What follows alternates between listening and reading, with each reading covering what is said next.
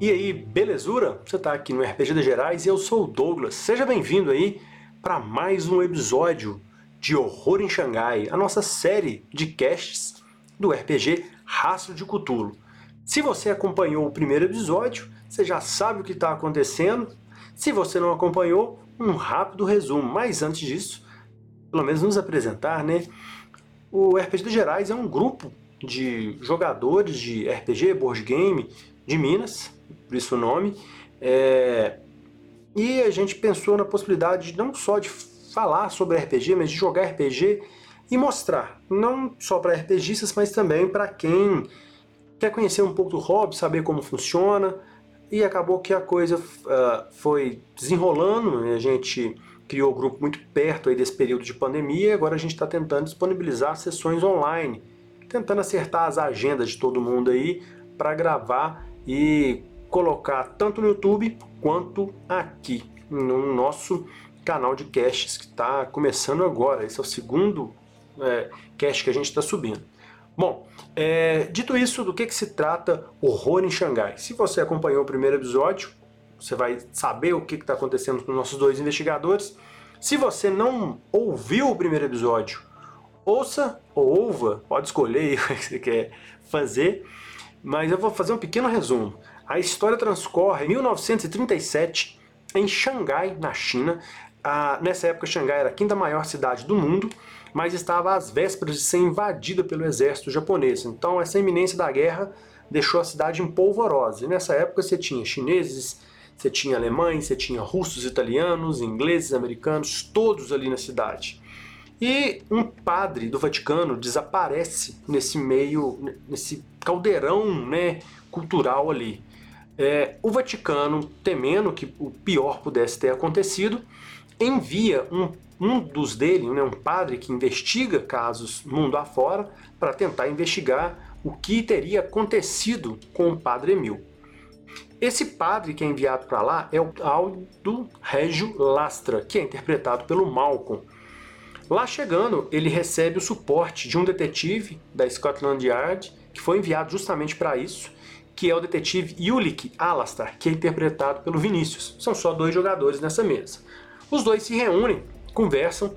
O padre Aldo mostra a carta que o padre Emil enviou antes de desaparecer, e no conteúdo da carta, o padre Emil revela que encontrou uma caverna com coisas é, horrendas nas Montanhas Amarelas. E lá ele acabou destruindo tudo isso. Só que ele encontrou um item que ele não conseguia destruir que é o chamado, o que ele chama de espelho das estrelas. Só que ele temia pela segurança dele que algo tivesse acontecido, ele não entra em detalhes na carta e fala que não tinha segurança de colocar ali na carta o que, que era esse espelho e pede ajuda. Mas depois disso ele desaparece. Mas ele deixa o endereço de um hospital de campanha, né, o Hospital São Pantaleão, que ele estaria lá com o espelho.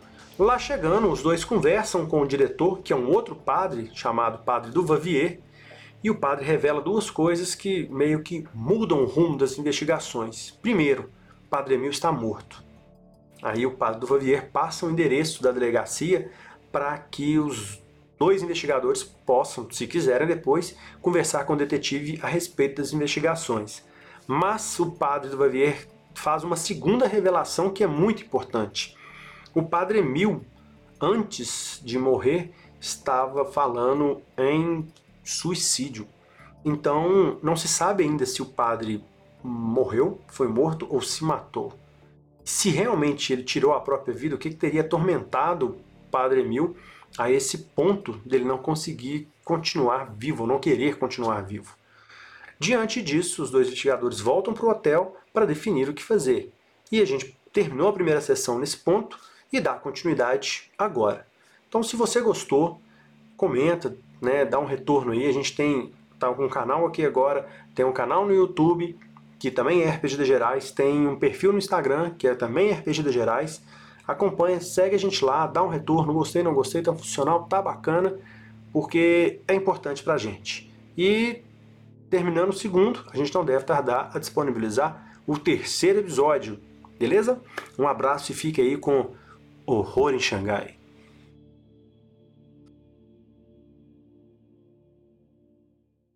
E voltamos para dar continuidade ao horror em Xangai. Vamos pegar aí o que está acontecendo com o nosso querido padre Lastra. Al, você dorme quase que pode dizer que você apaga, né, em uma cama no grande hotel Xangai, ali no assentamento francês, que foi para onde o Alastar te levou. Conseguiu um quarto, né, e você decidiu descansar depois da longa viagem marítima para chegar em Xangai e tentar descobrir com, o que teria acontecido com o padre Emil. Você está dormindo quando você escuta um grande estrondo.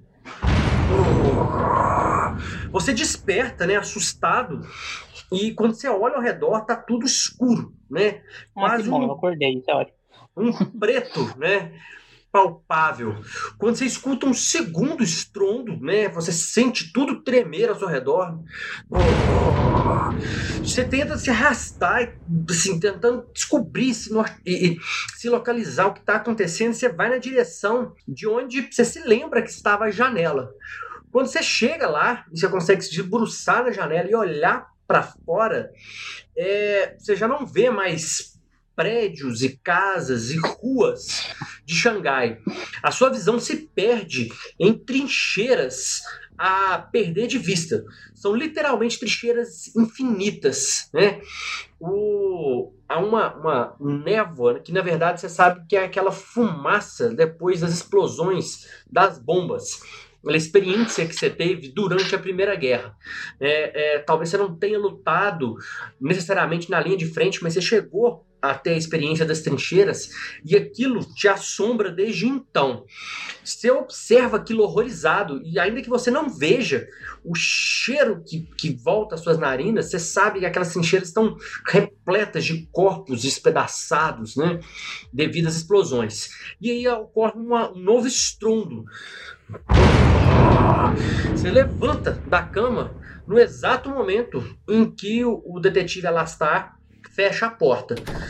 É, você está suando, né? Transpirando. A cama, a sua roupa está encharcada de suor. Já é noite. Alastar, você volta, você olha, você vê que ele provavelmente estava tendo um pesadelo no instante que você chega. Nesse intervalo da tarde que ele descansou, você colocou seus contatos, né, você usou toda a sua manha aí nas ruas para descobrir quem era, ou quem é, na verdade, o detetive Clyde Barseman, que é o responsável pelas investigações que dão conta do que aconteceu com o padre Emil Debriac, que foi encontrado morto né? Até então é a única informação que vocês têm. Vocês estão suspeitando que pode não ter sido uma morte, é, um assassinato, na verdade, porque, segundo as primeiros contatos que vocês começaram a investigar o caso, o padre Henry dá conta de que ele estava cogitando cometer suicídio depois de ter realizado algo que vocês não sabem exatamente do que se trata, mas de alguma forma está relacionado com o espelho, o maldito espelho amaldiçoado que ele coloca na carta que ele não conseguiu destruir esse artefato de maneira alguma e que parece é, que esse, esse item tem de alguma forma algum tipo de influência ou poder ou algo que vocês não sabem do que se trata porque o Emil temia colocar isso na carta e ele deixa muito claro que ele suspeitava que tivesse alguém observando, tanto que ele fala que não tinha confiança né, em mandar nem o espelho e nem colocar as informações na carta. Você chega no quarto, o padre Lassa senta, né, ele se levanta assim assustado e tá olhando para você. É, você desperta, o, o detetive tá voltando, você, você percebe que estava tendo um pesadelo, né? O último estrondo que você escuta é o exato instante que ele fecha a porta. Eu levantei e tal, aí. Eu percebo a... que ele tá cansado, parece que ele teve um pesadelo e tal. Sim, você chega na hora que ele desperta do pesadelo. Aí eu esfrego a mão no, nos olhos assim, meio que acordando de verdade. Começa a levantar e tal, vou em direção à jarra de água que tem no, no, no hotel, né? Imagino que tem uma jarra uhum. de água. E, tipo assim, despejo uma, uma bacia e tal, e passo no, no rosto e tomo um pouco de água. Eu sei exatamente onde que o, o Clyde tá. Sabe? O Clyde Baserman. Ele trabalha para a Polícia Militar de, de, de, a Polícia Municipal de Xangai e ele fica no distrito chinês. Ah, pode, fa é, pode falar. Não é uma boa ideia lá. É, você acredita que ele nem deve estar tá lá agora, você vai encontrar com ele no outro dia. O Asa senta no, na cama, espero o padre se recompor. Ele pensa em falar alguma coisa, te perguntar se ele estava bem, mas ele imagina que talvez a, a, história do padre tenha perturbado ele bastante para ele ter pesadelos, né? Acha que é isso que aconteceu e não insiste no assunto. Ele simplesmente espera o padre dar uma respirada, beber uma água. Enquanto ele está lavando o rosto, né, ele fala: Descobri informações sobre o tal Baser. Ele está lotado no distrito chinês. Trabalha para a polícia local.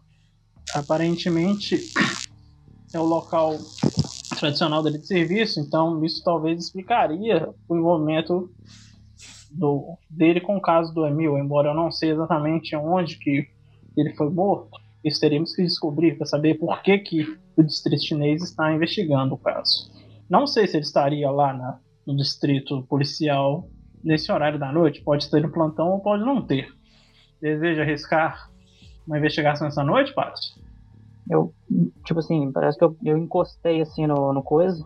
É, meio que volto a mim e falo: Eu não vou conseguir dormir agora. Não depois do que. O que aconteceu. É, me dê alguns minutos só pra, pra me aprontar e já desço eu te encontro lá embaixo. O moleque balança a cabeça afirmativamente, sai do quarto. Eu consigo usar algum telefone no hotel para poder ligar para lá, pegar mais alguma informação, saber se o cara tá lá mesmo. O Ulick, então, é, pensa, né, já aproveitando que o padre falou, a possibilidade de ligar para a central da Polícia Municipal, né, lá no, no, no local, e ver se o Baserman está por lá. Você desce, vai até a recepção, conversa com, com o atendente, paga alguns dólares. Ah, lembrando, na verdade, isso aí é um fato curioso você talvez possivelmente tenha aproveitado a parte da tarde e ajudado, já feito isso para o padre, que é trocar o, o dinheiro. Porque, na verdade, e aí é uma coisa extremamente curiosa, a moeda corrente no assentamento internacional e na concessão francesa é o dólar mexicano. Aí você faz a troca, né? Você anda com dólares mexicanos aí, talvez algumas moedas. Você paga ela, como você fala que é uma ligação local, não tem muito problema. Você diz que é aquele telefone antigo, grande, né? De, de dial. Passa alguns segundos, você escuta a, a linha, é, completando a ligação e a chamada tem no início. O telefone toca uma, duas vezes. Quando ele tira do, do gancho, você ouve uma voz chiada, né? Do outro lado. Polícia Municipal de Xangai, boa noite. Detetive Benjamin falando. Falo com ele. Boa noite, aqui quem fala é o Carlos, tá? Pensa um pouco, eu não sei se falar que eu sou, sou um detetive particular talvez ajudaria nas informações. Eu falei assim: detetive particular contratado pelo Vaticano? Boa noite.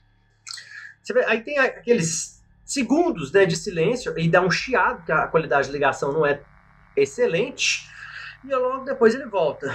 A situação do, do padre. É, eu suspeitava que alguém fosse aparecer Estou de plantão agora à noite. Se você quiser vir aqui. Perfeitamente.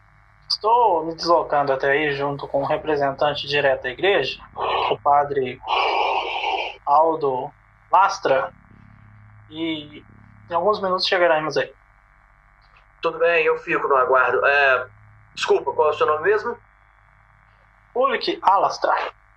Hum. Ok, uh, senhor Alastar, estou aguardando. Uma boa noite. Até mais. Bota o telefone no gancho. Por incrível que pareça, a sua. Você percebe que dessa vez o destino foi favorável. Dificilmente você tem situações tão benéficas na sua vida, né? Ou situações com sorte. Muito pelo contrário. Geralmente elas são muito mais complicadas e difíceis de resolver. Você acredita que talvez a presença de um sacerdote, um representante divino, possa estar mudando o seu destino. Aí eu, ele coça a cabeça, assim, né? Intrigado. Ele olha assim pro atendente e fala: Que dia é hoje, moço? Terça-feira, senhor. Terça. Ele vai subindo as escadas falando sozinho. Terça-feira, não é 13, não é sexta-feira 13. O que tá acontecendo? ele vai subindo, falando, confabulando consigo mesmo. Pega, pega o uísque, ele vai beber, ele para, fecha e guarda de novo o uísque e vai até o quarto, ele abre a porta. Acredito que ele já tá íntimo do padre para poder já entrar, chegar entrando, né? Ele fala, uh, senhor Lastra, as condições estão favoráveis. Esse ele está na, na Polícia Municipal nesse momento e aguardando por nós. Me identifiquei como detetive de... contratado por vocês, igreja. Aparentemente isso fosse, deixou ele mais aberto a nos receber. Se estiver pronto, partimos agora mesmo. Ótimo. Uma benção no meio disso tudo. Aí você... você vê que o olho que dá um pigarro quando você fala em benção no meio disso tudo. Ele dá um. é. É. Na hora que dá, você dá o pigarro, ele, tipo assim, passa por você, pega na maçaneta esperando você sair e fala: Qual outra explicação? O, olho que parece que abre a boca pra falar, alguma coisa do tipo assim, quando você tá andando comigo, nem tudo parece ser bom. Mas aí ele deixa quieto, ele sabe que ele vai ter uma discussão teológica com o padre nessa altura do campeonato em Xangai, no meio da noite, então ele larga o assunto e vai e segue para fora do, do quadro do hotel. Vocês saem é, do hotel, tomam um, um táxi, vocês descem. A noite em Xangai, é, ela é tão movimentada quanto a parte do dia. A diferença agora é que a luz não é mais do, do sol, né? Você tem painéis, letreiros de neon brilhantes, fachadas de prédios, de casas noturnas, né? teatros que rivalizam com com a Broadway, né? É, apesar que vocês não conhecerem lá, de onde vocês dois esteve nos Estados Unidos, mas vocês já viram fotos, já leram matérias em jornais. Vocês tomam táxi, seguem né, pelas ruas, vendo esse movimento é, de pessoas é, é de um lado para o outro, né? o trânsito é cheio. Não é incomum, em alguns pontos, vocês identificarem é, membros do exército chinês, né, pequenos destacamentos passando aqui ou ali, ou algum carro né, identificado como do exército, com soldados ali dentro. Né? Ainda que vocês estejam resolvendo outras coisas, essa percepção dessa invasão iminente pelo exército imperial, ela fica gritante. Você segue o caminho, né? É, é, dá para perceber que ele vai ele sai do assentamento francês e entra no assentamento no, na cidade chinesa, né? Que tem essa terminação. É, aí a diferença é que vocês começam a perceber que diminui a quantidade de pessoas de aparência mais europeia e se intensifica a quantidade de pessoas com aparência oriental. Então você já percebe que vocês estão mudando de região. O motorista já conhece a área, então ele não tem dificuldades, logo ele está parando num prédio mais antigo, é, que tem uma placa logo de identificação, que se trata do posto da, da Polícia Municipal de Xangai tem algumas viaturas na porta, dá para ver o movimento de alguns policiais. Você sai, o Alastar paga o cara, e eu acredito pelo comportamento e temperamento, você acaba pagando um pouco a mais para evitar de muita conversa, quando você não tá com, com saco para ficar de, de muito social. E o táxi sai, vocês estão os dois parados de frente à delegacia. Aí eu tô na frente, vou subindo. Aí eu entro na, na delegacia e procuro um recepcionista, um soldadinho lá, barriga verde pra poder é, vocês chegam logo de imediato, né? Já param na recepção. Um guarda se vira, olha, cumprimenta vocês e fala em chinês. Eu acredito que o, o Alastair entenda um pouco do dialeto, né, do, do mandarim, do que o Lastra. Ele tá simplesmente dando boa noite e perguntando o que, que ele pode ajudar. Eu respondo. Né? O meu nível de, de idiomas não é o suficiente para falar com ele em chinês. Né? É, porque eu respondo para ele em chinês. Como você ficou aí mais é. tempo, você tem uma noção do dialeto, né? Você consegue conversar com as pessoas. Você pode não saber tudo ou não saber escrever, mas você consegue entender e, dar um retorno razoável, né? Sim. Eu, o único que responde a ele em chinês, pelo que estão procurando o Clyde Base também, que ele já está esperando por ele. Eu falo, se você for dar o um recado, você avise que é o pessoal do Vaticano. Fala, né?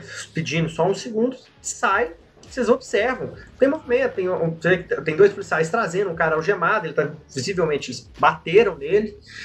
Tem algum movimento burocrático ali dentro, não é um local muito grande, Aí você vê que tem um. A questão da segurança aí ela é constante, né? A... Enquanto o, o carinha tá indo, eu viro pro Lastra e falo. Se quiser deixar a carta do Vaticano na mão, seria fácil. Ele provavelmente vai pedir algum tipo de identificação. Tá, eu, tipo assim, tem uma mesinha ali, eu coloco a mala em cima da, da mesa. Não, faz É. o seguinte, eu deixei minha mala lá, É isso que eu ia eu falar. só um envelope. Beleza. Você anda com eles, deve estar usando um casaco ou um paletó com uma bolsa interna. Você, você leva a mão para pegar e vocês estão vendo que o atendente volta, mas junto com ele tá vindo um ésimo cavaleiro inglês. É visível, né? O porte dele, né? Mais ereto, farto, Bigodudo. bigode, né? Ele aproxima, ele. Como ele é um detetive, não faz sentido ele estar com a farda. Ele tá com uma roupa mais social, aquele tradicional que na época é muito comum, né?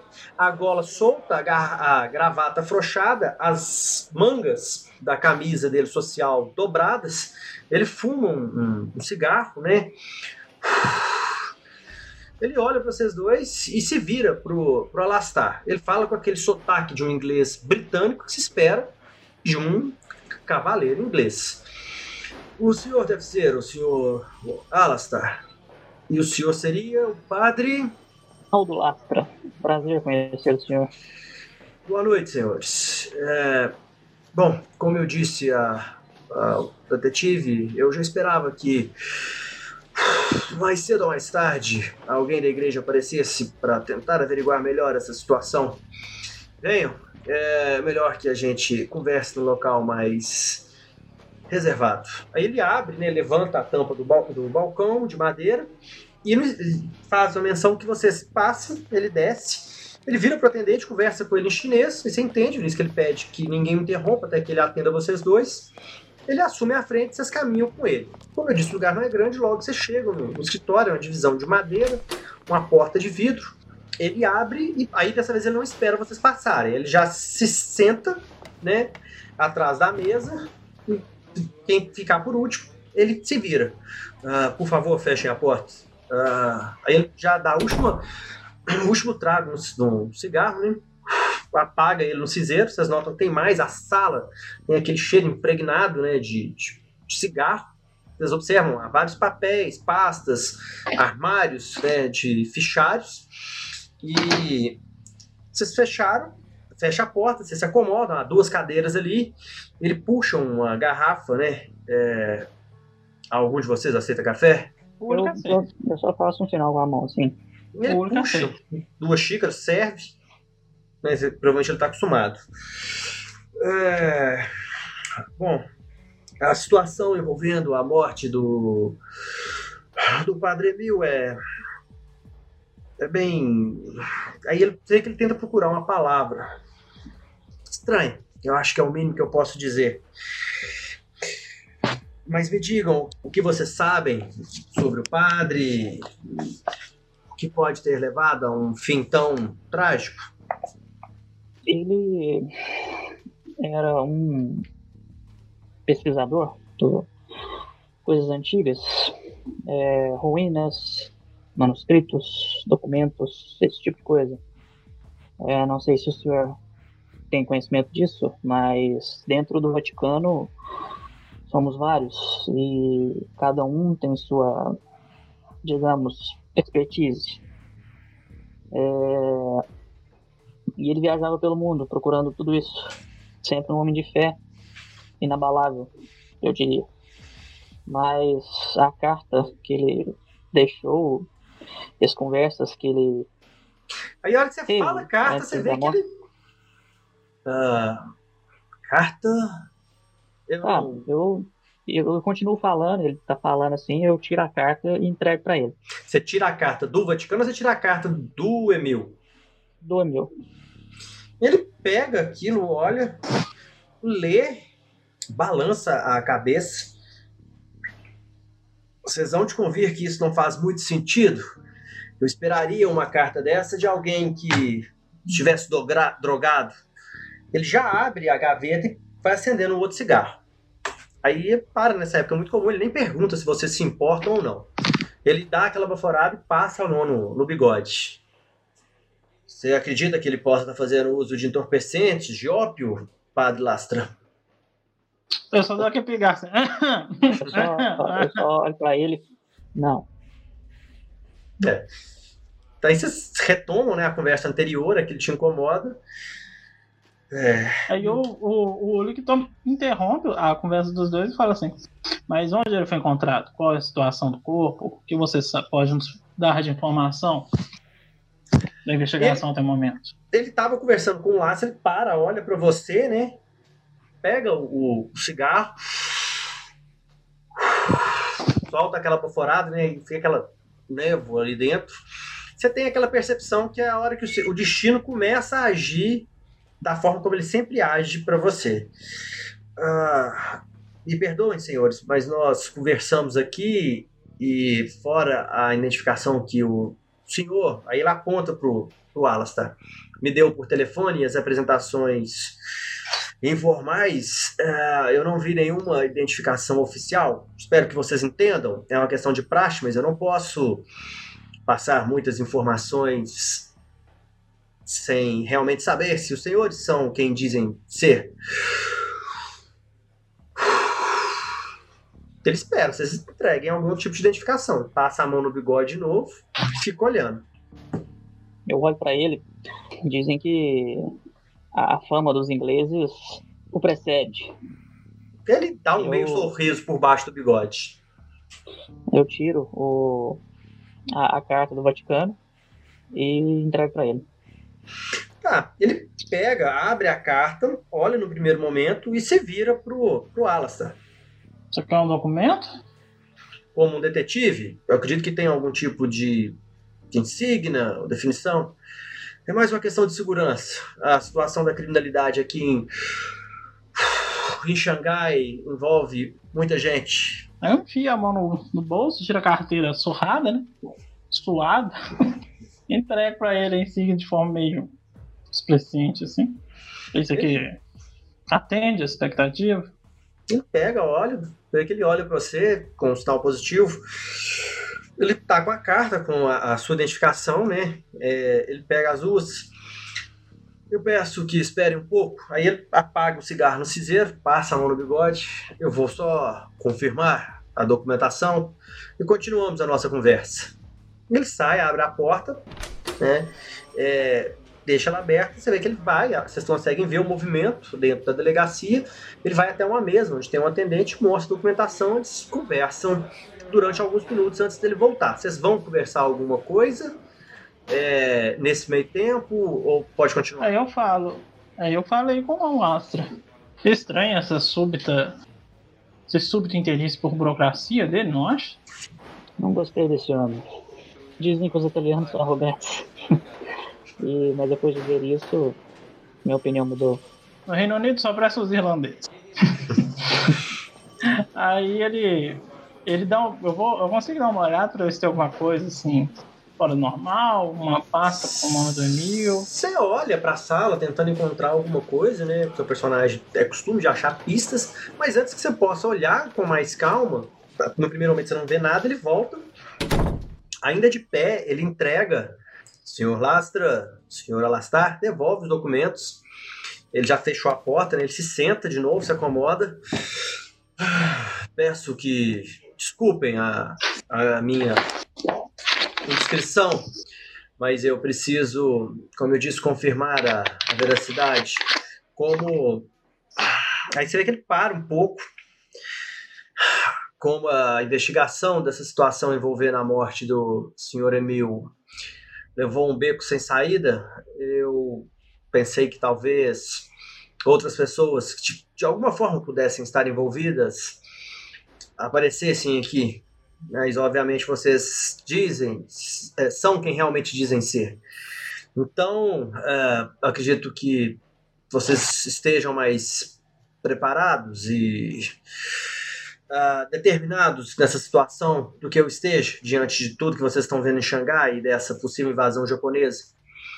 Uh, estou disposto a ajudar no que for preciso. E a sua pergunta, senhor Alastar, nós encontramos o corpo de Debriac em um quarto alugado na pensão Monte Guinea, É, apesar do nome francês, a pensão fica, não fica na concessão francesa, mas no assentamento internacional. Essas coisas que a gente costuma ver com frequência aqui em Xangai. É, isso faz com que esse estranho e abominável caso fique sob a responsabilidade da minha jurisdição, que está visivelmente sobrecarregada. Dentro dessa situação, quando eu comecei a investigação, a senhorita. Aí você vê que ele fala senhorita assim, porque ele não tem um termo melhor para utilizar. Jane Simon, a gerente da pensão, descobriu o corpo em um quarto trancado, segundo a versão dela. Ela alega ter destrancado a porta para verificar como ele estava, pois ela teve uma estranha sensação de que Debriac estava em perigo. Sim, eu questionei sobre essa questão da estranha sensação, mas tudo indica que são questões de mulheres. O lugar não é lá dos Jane. melhores. Jane o quê?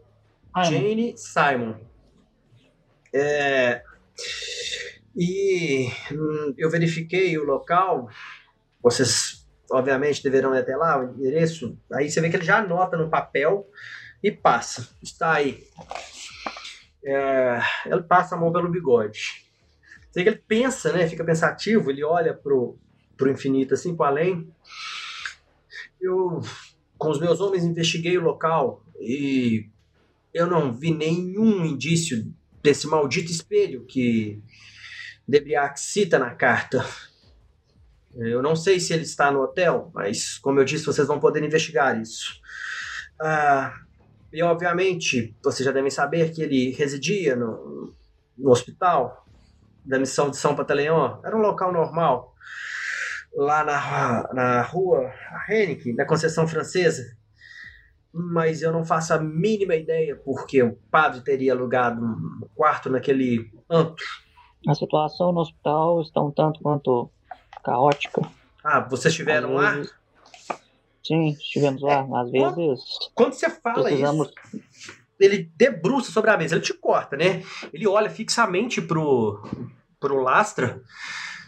Ah, Eu tenho certeza que o padre do Vavier esconde alguma coisa. Eu tentei pressioná-lo de todas as formas possíveis, mas ele não quis me revelar nada. Vocês acreditam que ele possa estar envolvido de alguma forma ou esconder alguma coisa importante? Aí ele encosta É, de eu, novo. assim, eu meio que fico com a cara assim e tal. Esconder o quê? Eu posso não saber lidar com coisas fora do. Ah, mas eu sei lidar com pessoas. Aí quando você fala isso, ele olha pra você. Você conversa, vocês conversaram com ele, não? Com... Sim, conversamos com o padre, com o padre Vier. Ele deve ter dito algo, possivelmente por você ser um padre, vocês serem mais próximos na mesma profissão. Ou O... vocês não acharam que ele tinha um comportamento suspeito? Ele estava tenso? O Ulick, ele vê que o, o, o Lastra tá ficando vermelho. Aquela raiva gostosa, contida. É, ele olha pra ele, caríssimo cavalheiro. O padre do Vivier, ele rompeu um, um juramento que ele fez com o nosso Deus. Não sei se é o seu Deus, o meu Deus. É, Não, aí você fala, ele, ele já te interrompe. Ah, senhor padre Lastra, eu peço perdão. é, eu não quis ser grosseiro. Só me intrigou porque ele não queria contar, mas agora que o senhor está me revelando do que se trata, eu entendo. Tudo me leva a crer que o padre Aí eu, eu corto ele, eu falo com ele. Primeiramente, um cavalheiro distinto não corta a fala de outro. Você vê que ele enrubrece. Ele enrubrece na hora e ele fica calado. Passa a mão pelo bigode. Farto e.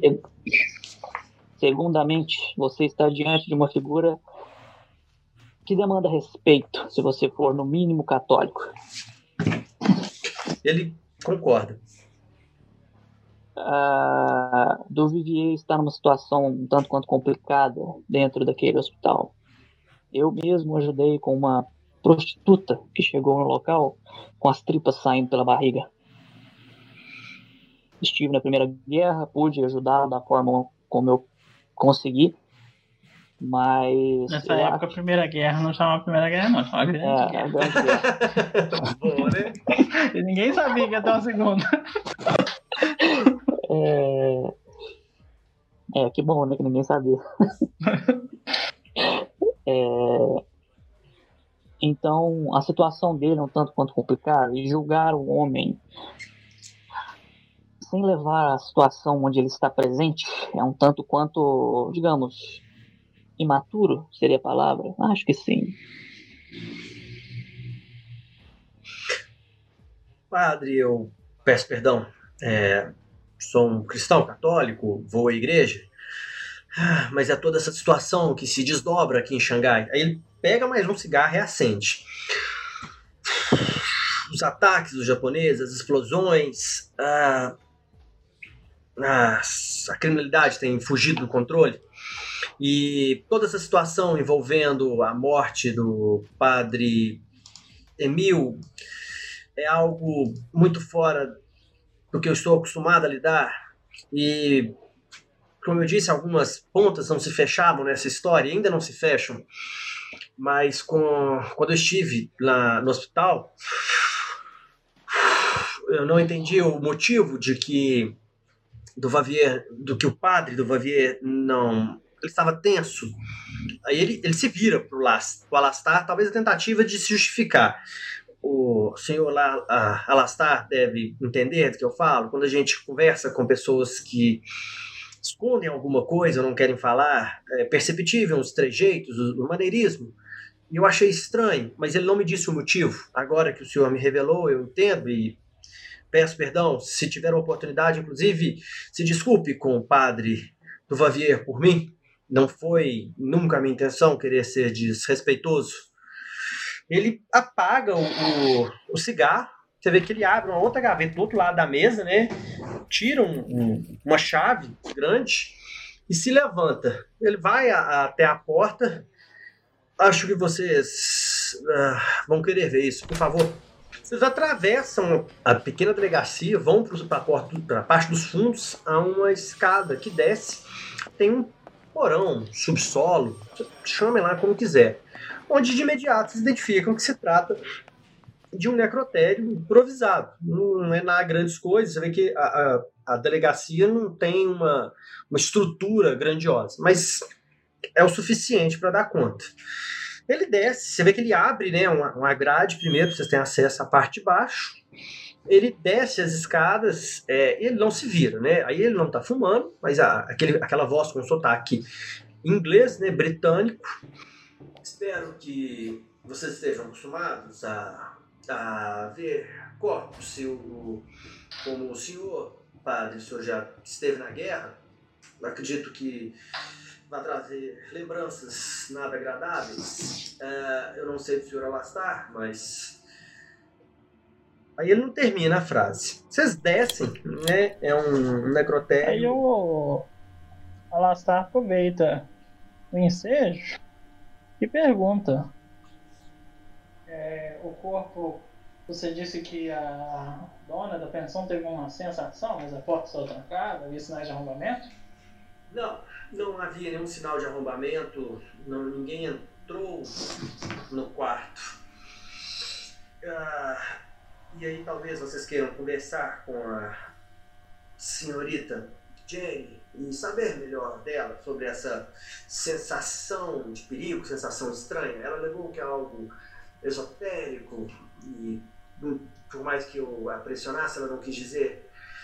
Mas a situação, na verdade, é um pouco mais complicada, porque, bom, ninguém aqui conseguiu definir de como o padre morreu. Aí ele se dirige, né? Um armário improvisado, está longe, rudimentar seria a palavra melhor, está longe de ser o necrotério que a gente está acostumado. Bom, senhores, espero que estejam prontos. Vamos ver que ele também, ele não é grosso, mas ele é, é direto. Ele abre né, a porta e puxa a, a maca, né? É, ela vem, e aí a primeira coisa que vocês notam é que ela tá tem alguma coisa debaixo dela, mas não tem um volume de um corpo, né? Ele talvez tenha a, o comprimento, mas ele é mais estreito. Quando vocês olham para aquele lençol né, o amarelo encardido, né, naquele local com iluminação de um, de, também de um amarelado, né, talvez seja uma, uma lâmpada de tungstênio ali, aquilo só trabalha para acentuar o incômodo que tem algo errado, né? O que o corpo mantém em, em extensão, ele perde em largura. Ele respira fundo e puxa o lençol. Aquilo revela algo que é um choque, obviamente, ver aquilo é um corpo, mas tem algo terrivelmente errado nele. Ele parece ter secado, né? Como se algo tivesse extraído, né? A, a drenado. líquidos, drenado ele. E a, a, a feição de pavor ali no, no rosto do Padre Mil só intensifica essa visão. É algo completamente fora de qualquer coisa que vocês já viram ou sequer já ouviram. Né? Ainda que o padre Lastra tenha é, participado da guerra, aquilo está fora de qualquer coisa. Ele esperava ver um, alguém com a garganta cortada, com o pescoço quebrado, com os pulsos cortados, ou até mesmo com a, a, a cabeça estourada de um tiro. E nada esperava para aquilo. Quando vocês olham, é inevitável um choque. Você tem que rolar um teste de estabilidade para ver a situação. Você vai rolar o D6 e a dificuldade eu não te falo, porque ela pode variar. Você, você pode, você pode gastar ponto de estabilidade. Porque às vezes compensa tipo, você gastar um ponto e ter um resultado bom, porque se o teste for um valor alto, você pode perder muitos pontos de estabilidade de uma vez. Deixa eu ver o do Malco aí, né? Ele tá acostumado, eu não tô. Tá, eu vou. Eu vou gastar um ponto, Douglas. Então, role. É tão gostoso quando você gasta um ponto de, de estabilidade, você rola, falha e toma mais. Aí você perde o ponto e mais a falha. Mais a falha. Tá, eu vou esperar rolar e depois eu explico um pouco das regras para quem tá vendo e não conhece. Rola aí. Não, só, vai, vai, Jesus. 4. É um 4. É porque tem mais um. Rola aí, Vinícius. Eu faço o mesmo. Vai gastar um ponto só. Então vocês vão lá na ficha e tiram um ponto antes da barra, tá? Eu já fui. Tá. São 5. Ok. O padre Lastra olha para aquilo você nota que ele só conseguiu guardar o corpo depois de semanas que ele já está morto, porque ele é uma casca secada, completamente drenada de qualquer líquido. O padre agora é uma casca murcha e encolhida, uma expressão de horror gritante, congelada em uma face mumificada. Aquilo é, é, é talvez até pelo, pelas lembranças da guerra que você está tendo, aquilo é um choque, se fica visivelmente abalado. Tá, muitas das vezes é, padres, assim, esse tipo de coisa, fazem peregrinações para ver corpos de santos é, mumificados. É algo parecido? Talvez faria lembrar, mas a expressão do, do rosto te remete de que algo, algo fora da compreensão aconteceu ali. Então, uhum. provavelmente foi suficiente para isso, porque geralmente quando o corpo é mumificado, ele seca num processo natural. Isso não é uhum. natural, isso é antinatural. E aí você nota que é algo muito, muito errado. E aí, vamos pegar aquela tabelinha gostosa. Então, assim, para quem está assistindo e não conhece o sistema, o que, que acontece? Você tem dois, duas habilidades que medem a saúde mental do personagem. A estabilidade, que ela funciona tanto para coisa sobrenatural quanto para coisa normal, e a sanidade. A sanidade é só quando você se depara com algo completamente fora da normalidade, né? É, então, aí, até que se entenda o que aconteceu, não é necessariamente sobrenatural. No sistema, então, como a gente viu, você, pode gastar ponto das habilidades né, para rolar o teste e tentar melhorar o seu resultado. Né? Só que no caso de uma falha, você vai perder o ponto que você gastou, mais os pontos de falha da, da rolagem. Aí depende é, do que envolve, né? Você tem rolagens básicas que podem ver, por exemplo, se você vê um cadáver, né, você presencia a morte, é um ponto de estabilidade. Só que nesse caso, não é um cadáver qualquer, ok? Você percebe que se trata de alguma coisa não dá para explicar, porque vocês dois sabem, e aí pelas falas de que o Benjamin já tinha passado, que é algo realmente fora da normalidade.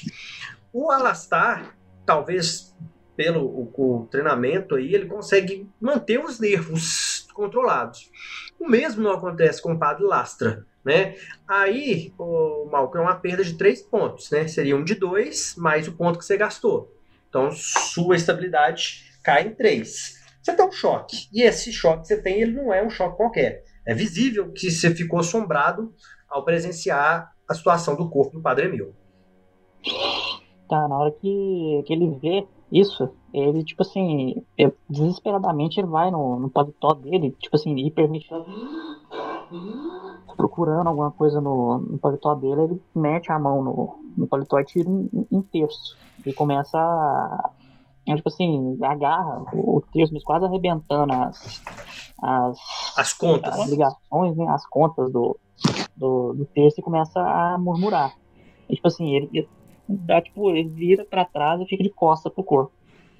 O, o Benjamin vira pro Alastar e se você não fizer nada, ele vai interromper o padre. Eu perguntar se ele tá bem, alguma coisa. Tá visível que ele, ele teve algum tipo de reação. O Lake, o Lake põe a mão no ombro dele e fala: Tudo bem, padre? Tá, eu continuo aqui. Ele. Na hora que ele coloca a mão no, no, no lastra, ele meio que, que volta assim, ele olha pro, pro lado. Não. Não tá tudo bem, aquilo ali não ela é muito normal. Aí o olho dá uma respirada, tipo, é. Realmente é estranho. Aí ele espera pra ver se o laço vai se recompor, né? Antes de continuar interrogando o Baser, né? Tá, ele, ele olha assim e tal, no, no terço, o terço né, arrebentou na mão dele. Ele dá uma, uma risada sem graça. Ah, que, que, que droga. Isso. Tô presente, vai guardando assim no, no, no bolso e, e fala pro, pro Besseman. Então, é, é, Besseman, é, que nos diz sobre isso? Aí ele tira um lenço e começa a enxugar. Pois é, ele, ele pega né, uma cadeira, o. Padre, talvez o senhor queira se assentar? O senhor está pálido? O senhor realmente está bem? O senhor querer subir, pegar no ar? Eu posso acompanhá-lo? Não, não. Está tudo bem, vamos sentar um pouco. Enquanto isso, você nos conta tudo. Quando ah. ele se senta, o Ulrich fala baixo, mas você não precisa fazer isso. Tá, ele, o, ele olha pra ele. Preciso sim. A lá, a Ulrich largou de mão, ele não vai ficar insistindo não. Foda-se. Ficar? É, vocês percebem que o, o Benjamin não, não tem muito mais a contar. Alguém, alguém vai mexer no corpo? Se sim. Não, eu, eu mexi no corpo. Tá. Essa é apenas normal. uma caneta. Não, essa é caneta, não né? tem, não tem muita questão de impressão digital. Se você quiser mexer no corpo com a mão, você pode mexer. Eu não vou pôr a mão nessa, nessa porcaria, não. Tá. Então, peraí. Aí agora você tem que falar o seguinte: qual habilidade que você vai usar? Isso faz diferença. Tá. Peraí. Vamos lá. E só enquanto você está olhando, só para descrever, vocês conversam mais com o Benjamin, né? Talvez o, o padre Lastra aproveite enquanto o Alastar olha o corpo e questiona ele para não ter que mexer no corpo o Baseman não tem muito mais informação. Ele recebeu a, a, a, chamada, foi até a pensão, encontrou o padre morto, averigou, não achou nenhum sinal de, de arrombamento, nem o, o, que ou quem pode ter feito isso, levou o corpo, foi até o hospital, conversou com o padre do Vavier e não chegou a ponto nenhum, ele ficou limitado. E ele já falou que ele procurou lá no local não se lembra, não quer dizer que não esteja lá, mas ele não lembra de um espelho mesmo, porque quando ele foi, ele não sabia do espelho, porque ele não tinha acesso à carta. Sim. E eu vou usar coletar evidências. Você olha o corpo e aí o que te incomoda é porque no primeiro momento ele parecia estar ressecado, mas quando você mexe você nota que a, a pele dele ainda está um pouco flácida, que não faz muito sentido pelo tempo. Não está mole, mas alguns pontos você consegue mexer. Você pega uma caneta do bolso, né, é, mexe no corpo, olha, né, e você tenta evitar um rosto, apesar de você não ter ficado uh, assombrado pela visão, né, aquele a, a, a maxilar mais aberto, né, naquele gesto de, de terror e pavor. Você não ficou tão assombrado quando o padre laça, mas você evita olhar para aquilo que te incomoda. Então você vai olhando o resto do corpo e tudo mais. É, e você nota uma série de estranhas lacerações nos ombros, braços e torso superior. E um grupo igualmente peculiar de furos ao redor da artéria carótida. É, esses furos, principalmente, são bem difíceis de notar. O seu cara, que ele já viu outros corpos, já lidou com isso né, em cenas de, de crime, ele consegue identificar isso melhor. No momento que você está olhando na artéria lá, você olha que o, o Bazerman vira, percebe que você está se demorando ali. É, encontrou alguma coisa, detetive? Aí eu pego a caneta, né? E, tipo, pressiona a pele para evidenciar mais os furos, sabe? E ele aproxima. Tipo, mexo, é, mexo olha na aquilo. pele. Cara, você já tinha notado isso? Não, eu não tinha percebido isso. Realmente, vocês. São quantos furos? É tipo um grupo de furos? É, assim, um uma grupo. mão? São vários. Não, não tem um formato que você consiga distinguir, não, mesmo porque a pele dele tá toda enrugada. Né? Sei. Se isso foi feito enquanto ele estava humano, né, na forma humana, vou dizer assim, né, a- o formato poderia ser um que é completamente diferente agora. Tá, Essas o... lacerações são tipo cortes? Como é que é? São, Rasgo, né? são pequenas lacerações. Você olha, né, você não consegue definir, e aí você acredita que seja por causa do estado que o corpo se encontra, o que, que poderia ter causado isso. Um, se era um objeto Aí ele- cortante, como um, uma- um pequeno, um- talvez um canivete, alguma coisa, mas não é nada que você conheça. Tá, o, o Olick fala. E esses machucados parecem cortes ou rasos? É, aí ele- esse ele fala. E ele também não fica muito perto do corpo, né? Ele afasta, passa a mão no bigode. Eu também, esses, esses- essas lacerações, eu já tinha identificado, o legista descobriu isso. Mas, ah, por mais que a gente tentasse buscar o que poderia ter causado isso, ah, foi em vão. Não chegamos a nenhuma conclusão. Tá, nisso o... Eu posso mexer no corpo? Sim. Virar. o- Onde que tá o, o cantil de uísque seu, o, o Olic? Ah, só mexer no canto. Tá perto do meu mamilo esquerdo. Nossa. Tá, paletó. ele, o, o ele levanta, ele levanta assim, coloca a mão no, no ombro do, do Olic e pergunta. Aquele cantil que você carregava tem conteúdo? Eu tiro e entrego pro padre.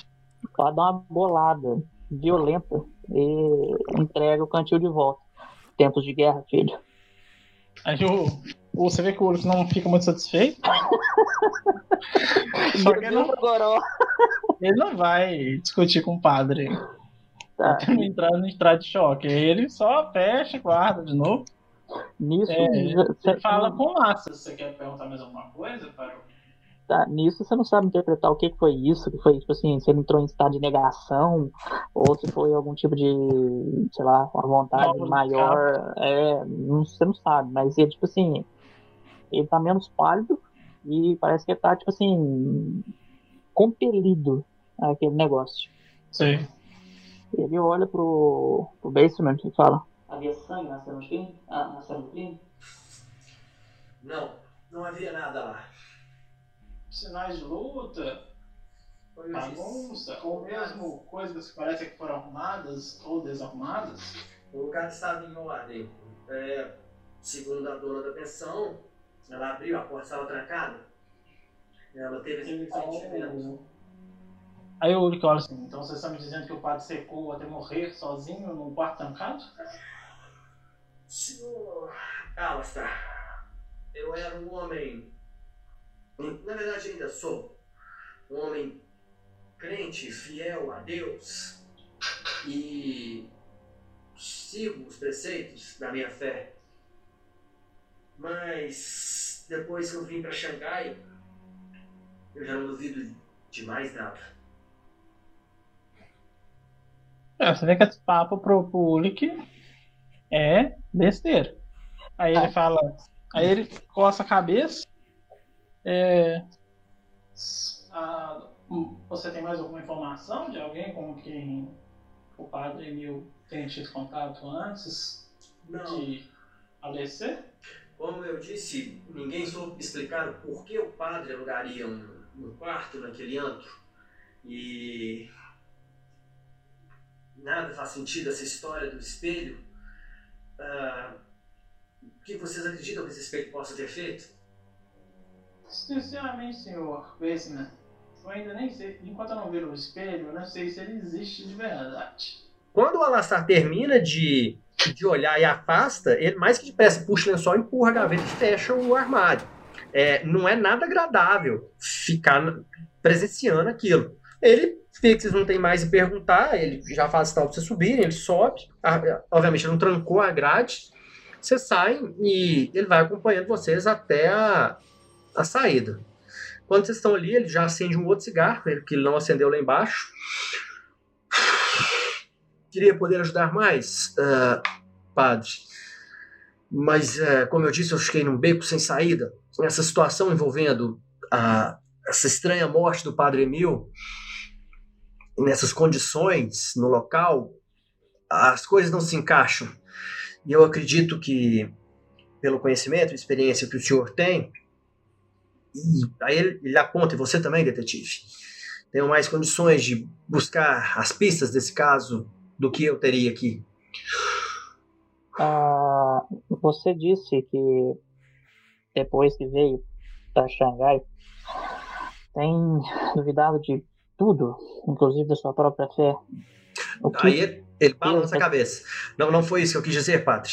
Eu continuo um católico fiel, mas é porque eu já vi tanta coisa aqui que eu não imaginava que fosse possível. Eu já vi viciados em ópio cometer atrocidades que eu me recuso a detalhar na frente do senhor. Mas como vocês já, como o senhor mesmo já disse ontem, o senhor presenciou uma, uma mulher com o ventre aberto por uma lâmina, isso é o mínimo que nós presenciamos em Xangai. Isso, isso é um antro de perdição. Ele fica até nervoso, ele para um minuto, né? Um homem temente a Oh. Deus não deveria vir para cá. Você viu que o Ulrich ficou incomodado com aquele papo. Tá achando que o Weissman já tá é, meio que tirando o corpo fora da responsabilidade dele de investigar o caso. Ele faz uma, um movimento de cabeça assim, pega o chapéu, olha pro, pro padre e fala assim: Acho que podemos ir. Não tem Tá. mais nada que, que o senhor Baseman possa nos ajudar? Ele mesmo Ele disse passa- que está beco sem saída. Ele, o Lázaro só faz uma cena de, de cabeça e vira pro, pro Baseman de novo. Fala com ele. Ore, filho. Eu vou orar, padre. Ah, por favor, se descobrirem alguma coisa, me contem. Eu gostaria de dar por encerrado esse caso e poder dar um enterro decente ao. Aí ele teve que ele busca uma definição ao corpo do padre Emil, um homem de fé. hum, Não merece. ah, merece ser enterrado. Ah, O senhor me entendeu? Sim. Manteremos você informado. Eu agradeço. Se precisarem de alguma ajuda que estiver ao meu alcance, tem meu telefone, sabem onde me encontrar. Ele, Tá, nisso, vocês afastam, ele dá aquela última baforada no, no- no cigarro, né? Joga no chão, pisa. Vocês afastam, ele se vira também. O... A gente sai da delegacia, né? nós vamos pra pousada agora, né? Pra pensar. É, o, É, pensa. o Ulrich já chama o táxi, pré- arruma um táxi lá. É, você fala assim, pro hotel, correto? Não acredito que o senhor esteja em condições de ir até a pensão do que o padre faleceu. Lastra, ele fala isso, você começa a perceber que ele tá tentando te dar ordens. Talvez, e aí, o, o, o Alassar não tá fazendo isso, mas todo aquele choque que ele passou mexe com a percepção do Lastra. Talvez ele esteja mais sensível, ou talvez ele esteja com a percepção distorcida das coisas. E como a, a definição dele é arrogância, ele começa a pensar: quem é esse detetive que se acha no direito de falar o que ele deve ou não deve fazer? Tá, né? Eu dou só aquela coçadinha no machucado, né? Só que... é, nisso ele, ele olha pra ele, ele franze o senho, né? E fala: Não. Para o local da morte dele. Quero ver isso hoje. Aí eu olho aqui. Só olho pra ele assim. Com a cara do tipo. Ah, ele sabe. Já chama o táxi, eles entram no táxi. Enquanto ele vai falando o endereço da, da pensão, né? Que o, Uhum. o, o, rap- o Baseman anotou pra eles, né? Ele vai tomando um gole de uísque. E fala pra ir pra pensão. Aí eu vou começar a, a- a adotar algumas coisas nas viagens de táxi. Você vai pagar a mais para esse cara ficar calado, e senão ele vai começar a conversar com vocês. Como todo bom Não, eu deixei. Eu deixei porque eu imaginei assim, se esse cara começa furado, às vezes o, o pai dá calma, né? Tá, Porque o único não vai responder o taxista. Ele vai ficar olhando pra vez. então vocês seguem pro, pro assentamento internacional, que como o, Baserman disse, apesar de ter o nome francês, a pensão fica lá. Vocês, é, e ele vai conversando, ele pergunta é, o que que vocês estão fazendo ali, se vocês querem alguma orientação, que ele sabe de um bom restaurante e tudo. Quando você dá a referência, ele inclusive deixa entender que se. Ele olha pro padre meio curioso, mas ele dá de ombros. Se vocês quiserem a, garotas, ele sabe onde indicar. E aí, como você responde e conversa com ele em chinês, ele vai conversando com você em chinês, que é o mais fácil para ele. Aí eu pergunto pra ele assim: a cidade tá movimentada, não é? Os bombardeiros têm deixado todo mundo tenso. Os japoneses, eles estão chegando a qualquer momento. É, eu não sei o que vocês estão fazendo aqui, mas se fosse o lugar de vocês, eu ia embora logo. O, as- refugiados, pessoas fugindo de regiões costeiras. É, há quem diga que os japoneses estão desembarcando tropas e que a qualquer momento eles podem chegar a Xangai. Eu não sei se o exército vai dar conta deles. O que vocês estão fazendo mesmo aqui? Aí eu respondo em inglês pro, pro padre participar da conversa. O objetivo era ele participar, né? Uhum. É, estamos aqui a trabalho. A igreja tem vários assuntos a se terminarem numa época de crise assim. As pessoas precisam de ajuda espiritual, sabe como é? Ah, sim. É, preferir fa- falar em inglês? Aí ele fala o inglês meio quebrado, mas ele consegue falar. É comum, porque, como eu disse, a cidade é um. um- É cosmopolita, né? é, tá cheio de gente aí. A quinta maior cidade do mundo, então é difícil não pensar que alguém fala inglês. A diferença, acho que até por uma questão de curiosidade, é que não é por causa do inglês americano, é o inglês britânico. Né? Uhum. É, ele fala o inglês meio truncado, e a não ser que vocês perguntem alguma coisa muito específica, vocês vão conversando sobre o que está acontecendo, ele vai falando amenidades, mas talvez é na tentativa do Alastar de fazer o, o padre Lastra desanuviar do choque que ele teve ao ver o Aí eu pergunto sobre, sobre a região que a gente tá indo. Eu falo, essa região é muito perigosa, tem muitos crimes, prostíbulos Ah, e coisas do tipo, traficantes de ópio, etc. a, a pensão ah, em- em Monte Guinea, ela, ela não é um dos melhores locais. É, não sei se vocês vão para conseguir uma. uma ele está dirigindo, ele não está olhando vocês, ele olha só de vez em quando assim. É, uma hospedagem, eu posso indicar um local melhor. Não vou dizer que lá é perigoso, mas é, tem locais de preço igual que são melhores? Não, estamos indo encontrar um amigo, coisa rápida.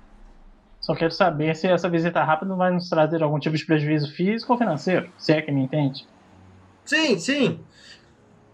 Bom, é, a não ser que vocês é, fiquem. é, Aí ele fala uma palavra em chinês. Você vê que ele quer falar bobeira, mas ele não consegue lembrar do termo em, inglês. Ele quer falar. Aí você você explica para ele né, o que, que é. Ah, sim, não fiquem é, de bobeira na, na rua. Vão encontrar um amigo. Só não, não. Tomem cuidado. E que estão chegando, vocês veem que conforme ele vai saindo da cidade chinesa, passando pelo assentamento francês para chegar no assentamento internacional, vocês continuam vendo fachadas luminosas, né, de prédios grandiosos, e arte decor que é muito comum ali em Xangai na época. Conforme ele vai é, dirigindo-se para essa região na, no assentamento internacional, as coisas começam a mudar. Nada é tão grandioso mais. Não é uma favela, mas é um subúrbio mais sujo. A iluminação já não é tão iluminada, né? Ah, os edifícios já não são tão suntuosos. Né? Vocês vão chegando e logo ele para de frente à, à pensão. A pensão, uh, vocês pagam, né? Dentro do carro ainda, né? A pensão Monteguini é um pequeno e decadente hotel. Você tem mãe aí, não tem, Vinícius? Tem. Conforme vocês vão aproximando, você olha, você consegue identificar que do outro lado da rua é um antro de ópio, né? E do lado dele tem um bordel. Você vê pelo movimento das garotas e tal, não é nada assim gritante, mas que elas não estão nuas nem nada, mas você vê que tem duas ali na porta, paradas e tal. De acordo com um ou outro transeunte passa, elas mexem. E o outro você sabe que é um, um antro, porque você conhece isso da época que você teve aí. É característico, né? Você, vê que saem dois homens de lá, o porte, a forma de andar deles, você já está cansado de saber disso. Você nota, o Padre Lastra, que ele. Eh, vocês vão se dirigindo pro hotel, ele para ainda assim no meio da calçada, mas ele não tá olhando pro hotel, ele tá olhando pro outro lado da rua. E ele tá assim meio absorto com aquilo. Tá, o, o, o Lastra ele olha para ele. Depois. Vamos resolver isso primeiro. O Lula que olha um pouco irritado, até ofendido com a afirmação do pato. Ele só fala assim: Eu só estou surpreso com o local que o padre escolheu. É, eu olho, eu olho pro Uli e falo, eu também. A portaria da pensão fede como tabaco velho e sonhos abandonados. Sua proprietária, Jane Simon, é uma mulher acabada, com cabelos tingidos de laranja forte e olhos maquiados de vermelho. Lastra, você tem medicina, você sabe de imediato que ela é uma alcoólatra crônica e que provavelmente ela tem poucos anos de vida. As olheiras, o desgaste que o vício trouxe para ela é, é visível, né? principalmente para quem conhece. Ela tá atrás do balcão, né, lixando as unhas. Quando ela ouve, ela olha para vocês assim, vocês estão aproximando. Ela deixa, você vê que ela olha assim, curiosa. Um quarto para os dois? Ou um quarto separados? Aí eu olho que eu não quero deixar o padre, que tá achando que ele tá meio instável. Eu tô na frente. A senhora Simon. Aí ela já fica curiosa, como é que você sabe o nome dela. Ela vai questionar alguma coisa, mas você continua. Nisso, o, o padre Lastra vê a, o intuito do, do camarada dele e fala: ah, Distinta senhorita, gostaríamos de algumas informações específicas a respeito de algo que aconteceu aqui há algum tempo. Aí você vê que ela muda a feição. É, eu já contei tudo o que tinha para ser contado ao, ao detetive é, Baserman. Mas, é, mas se quiserem, eu posso levá-los até o quarto, é, padre. Ele faz um sinal, ele faz um sinal com a mão assim, tipo assim, para ter calma. É, como sabe que viemos aqui por isso? O senhor é um, um padre? Padres não vêm aqui. E vocês já sabem o meu nome? O detetive Baseman falou que provavelmente ele voltaria, ou, ou que alguém viria para saber mais.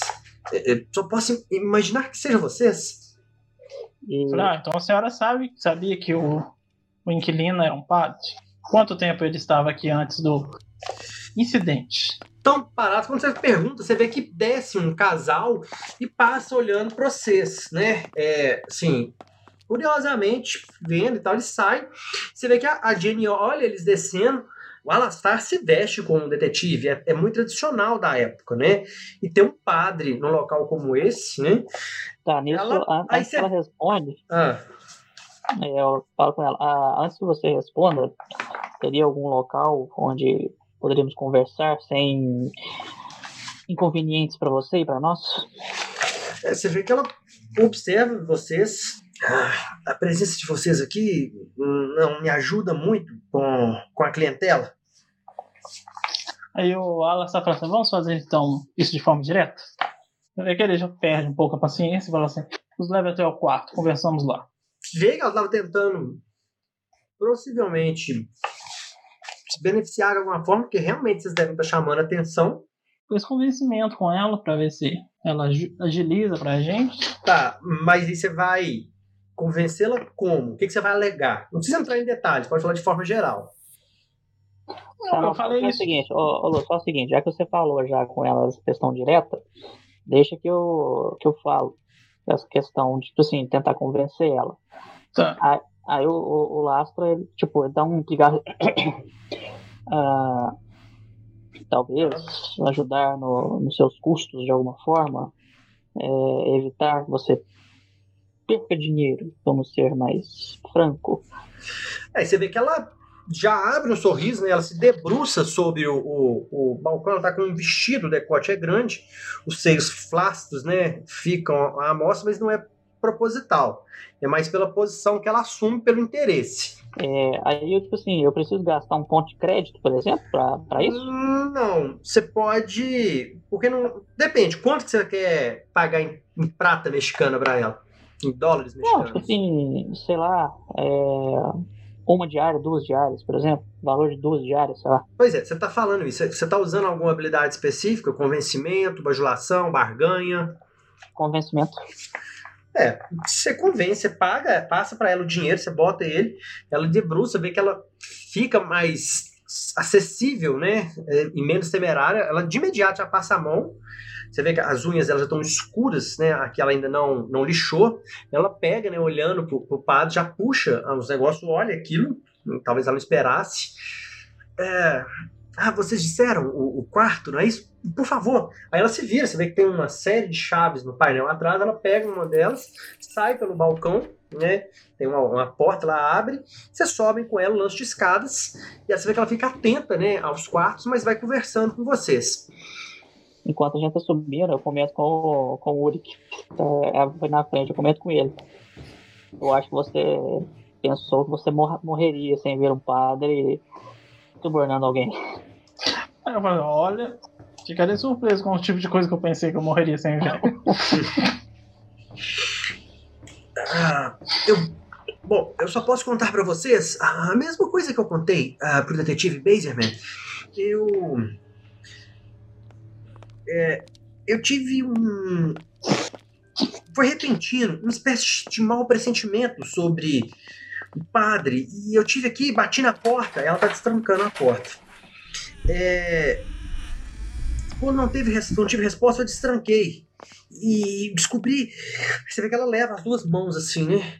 O, o- o corpo do pobre padre no chão. E, mas como, assim, uma sensação que você, que você sentiu? Ah, aí você vê que ela perde um certo tempo para tentar se justificar. Você saca que ela tá tentando arrumar uma desculpa.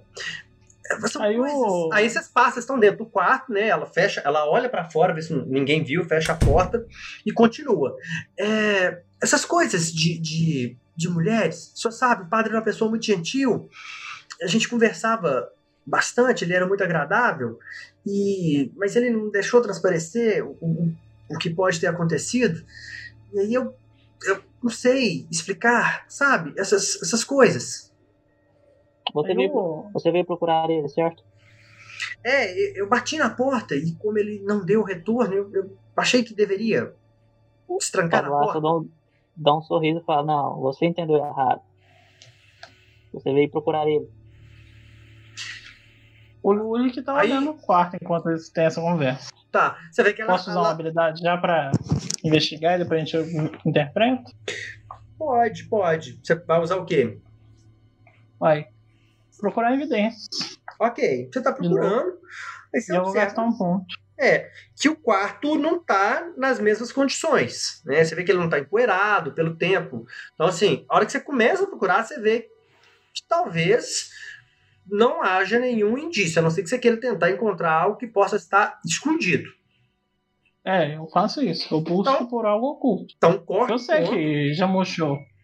Já, já passou o tempo, então assim, vocês só vão encontrar algo que o padre não queria que fosse encontrado. Eu só né, gasto um ponto e você está procurando no quarto. Enquanto isso, o padre conversa. Quando você dá a entender essa questão de procurar, ela se assombra, né? Você vê que ela fica até desconcertada. Ela olha pro, pro, laço, pro laço e fecha o senho. É, Eu, você deve estar me confundindo, padre. Eu não sou esse tipo de mulher. não desse jeito. Ela puxa os negócios Toma. assim e cruza os braços, né? Aí você vê que ela joga os seios né, por cima dos braços.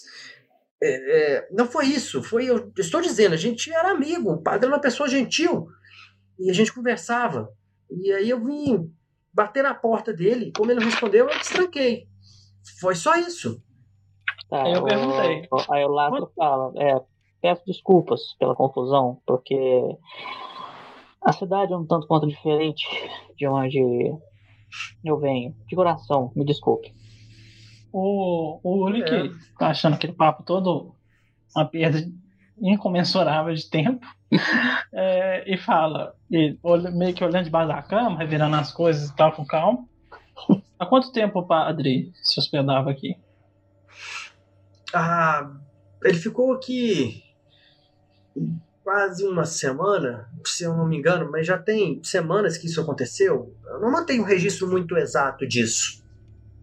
E ele tinha contatos? Outras pessoas vinham encontrar com ele? Ou ele levava alguém, trazia alguém para o quarto? Ah, aí você vê que ela demora um tempo maior. Não, não tinha ninguém que ele mantivesse contato. Ele conversava mais comigo mesmo. E ele carregava algum objeto, maletas, transitava com coisas que ele trazia e não retornava, ou levava e não trazia de volta. Não, não. Nada que eu me lembre que pudesse ser fora do, do, do normal.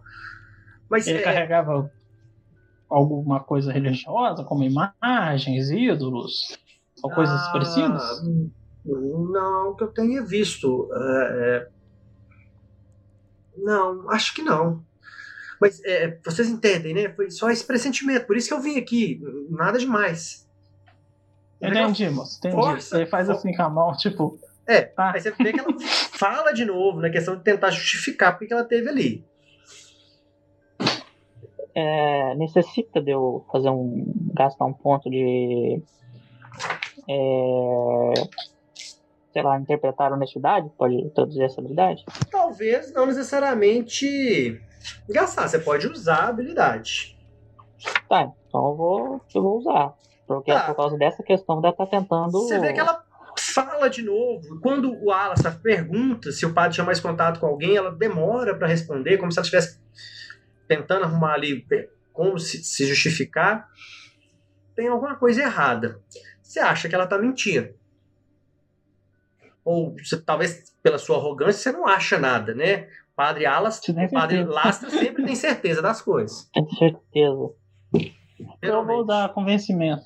Deve ser um ponto com ela. O que, que você fala? Eu olho debaixo da cama, levanto, passo assim com as mãos. Sim, Senhorita Simon, Ela se a senhora disse que a polícia já esteve aqui. Nós estamos aqui hoje. Sabe, a próxima vez que a gente possa, ou alguém voltar, talvez a senhora vá com a pessoa para prestar esclarecimentos mais contundentes sobre o caso. Se a senhora não se revelar tudo agora, talvez a gente consiga limpar a sua barra e manter a senhora como a senhora mesmo disse, só com Aí- seu pressentimento. É, você vê que ela solta os braços quando você fala dela ser levada para delegacia, de ter policiais ali, você toca no cerne da questão e ela já fica preocupada, porque você vê que vocês dois tiveram, ela já ficou alarmada, porque isso prejudica a clientela dela, e aí quando você, você só é, sugere que isso possa acontecer é o suficiente para que ela desarme. Olha, é. Tudo bem, tudo bem, mas Bom, eu quero que vocês entendam. Eu não contei tudo pro Baezer, mas é porque eu não estava escondendo, mentindo. Mas, bom, na na noite que tudo aconteceu, eu estava eu tava dormindo com um dos meus clientes. Um outro hóspede, ele, ele chegou no quarto dizendo que eu ah, gritos terríveis vindo do quarto próximo do salão. Esse hóspede, bom, ele está tentando evitar a, a polícia municipal e por isso que eu não quis envolvê-lo. Sei que ela fica nervosa e já fala. Esse, esse hóspede ainda está hospedado aqui. Se vocês, é mesmo? se vocês prometerem que isso vai ser resolvido da melhor forma possível, eu, eu posso levá-los lá para vocês conversarem com ele. Tá, nisso eu falo com ela. Bom, é, não estamos envolvidos diretamente com a polícia municipal. É, estamos envolvidos com coisas maiores que eu acho que não é a nossa real preocupação uma pessoa que cometeu um delito menor aqui na cidade. Ai, eu fico agradecida, mas vocês poderiam conversar com o, o, o detetive Baserman? Porque se ele precisar voltar aqui. Porque vocês sabem, se eu perder a minha fama, eu sobrevivo disso. E eu preciso do hotel. falei, senhora Simon, senhora Simon, acalme-se. Você nos revelou que se nos passar as informações, ninguém volta aqui. Mas tem mais alguma coisa que a senhora quer nos contar que Hum, subitamente voltou à sua memória? É, é só isso mesmo. Eu- como eu disse, eu não queria prejudicar o, o é, Darvish Sink. É, é, mas vamos, eu, eu vou levá-los até lá. Aí ela, É, Só um destranca, minuto. Só um minuto, senhora. ela para. Eu falei, Lastra, eu vou dar uma olhada no quarto. Espere com a senhora Simon do lado de fora, por favor. Ok. Tá, você sai. Ela pede pra você não demorar muito pra não ficar ali dando cara. Mas você vasculha. O quarto não é lá grandes coisas, você não vê muitos pontos onde ele possa talvez ter escondido alguma coisa. Ou quem sabe o espelho. Mas você tem certeza que ele não tá ali. Você faz minucioso mesmo. É, se ele tivesse, você tem certeza teria encontrado. E aí, como você gastou o ponto, você não gasta muito tempo pra fazer isso. Você já estava procurando, você já termina de vasculhar o quarto. Eu saio, olho após e já saio perguntando. Indico pra, pra, pra moça já ir na frente, sim, faço aqui Uhum. movimento de mão, né? Enquanto a gente vai caminhando pelo corredor, eu já pergunto: mais alguém esteve hospedado no quarto depois do incidente? Ou mesmo procurou o quarto intencionalmente? Ah, Além da polícia, claro. agora, a sua pergunta, ah, sim, teve um, um, um sujeito. Ai, sei lá, acho que era até um anão. Ele era baixo, mas. Bom, ele. Pagou. Acho que ele pagou o suficiente. Engraçado, eu não lembro agora. Mas eu não lembro do rosto dele. Ele pediu pelo quarto, ficou aqui e foi embora. É, mas ele pagou para não ter nenhum tipo de registro, então eu não sei quem foi. Mas outras pessoas já se hospedaram aqui. O, o, o Benjamin falou que o quarto estava liberado. E ele pediu esse quarto especificamente. Hum, sim, Você realmente não fez nenhum tipo de registro? hum, não, ele, como eu disse, ele pagou. É, você vê que ela, ela fica lá, vamos tentar se lembrar mesmo do, do, do pagamento. Mas eu sei que É não o tem. olho que suspira. Você vê que ele pensa assim. Então por isso que eu não achei nada, né? Hum. Enquanto ela vai explicando, ele já tira do paciente o o uísque, toma aquela golada, vê que tá acabando porque o padre tomou metade. É, mas você uma acha bufada. o seguinte, é, não- você não acha nenhum compartimento secreto ali. Você acredita que pelo trabalho policial, você não acha que o pe- o pessoal de de- da Polícia Municipal de Xangai seja ineficiente. Se realmente tivesse alguma coisa relevante, provavelmente o Baseman teria encontrado. Então você acha que Sim. não tinha nada no quarto. É, mas. Ele, ele fica irritado mesmo, assim, com a falta. É. Com a pista que não leva lá na, a, lugar nenhum. né? ela chega, vocês passam, né? de- Deve ter dois andares, vocês vão pro segundo piso, ela fica sempre atenta, né? Aos os, os movimentos dos clientes e chega. É, é aqui. Vocês chamam? Ela tá aflita, né? Eu, como é o nome do homem mesmo? Darvish. Ele é o quê? Holandês? Ah, é, ele é uma pessoa, sei lá. Ele. Aí, aí é o olho que dá aquela bufada e bate na porta, assim, vigor- Tá, vigorosamente. É. Você bate na porta, você escuta um murmúrio lá de dentro e um- uma voz com um sotaque diferente. Mas como tá abafado, né? Você não entende, não consegue distinguir o sotaque. Que ela olha para vocês, assim, eu falo, vocês falam, vocês sabem o que fazer. Aí o olho fala assim. É. Serviço de quarto. Aí você vê que ele fica alguns segundos calado.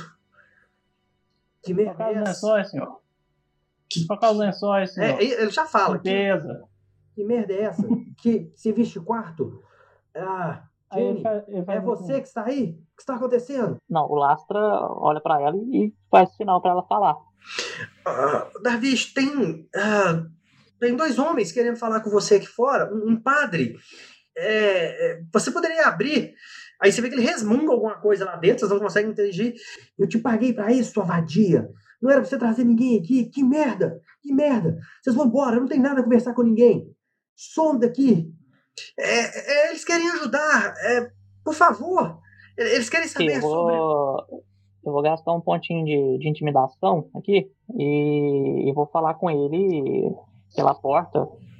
Falar, ah, senhor Darvish, você quer abrir a porta de bom grado ou você quer que a polícia, a polícia chegue aqui e coloque essa porta abaixo? Ah, Você vê que ele resmunga alguma coisa. Tá bom. Vocês ouvem arrastar depois a porta sendo destrancada, ele abre a porta. Alguém tem antropologia? Tem. Você olha Tipo, pela aparência dele, de imediato, se o cara tá relacionado com religião, você suspeita de que ele seja um Sikh, que é uma religião. Um, um, acha que ele é simplesmente um árabe, mas o Lastra sabe que ele é um Sikh. Ele tá visivelmente puto. Ele, ele ignora, ele olha pra vocês dois e já vira pra Jenny e murmura alguma coisa.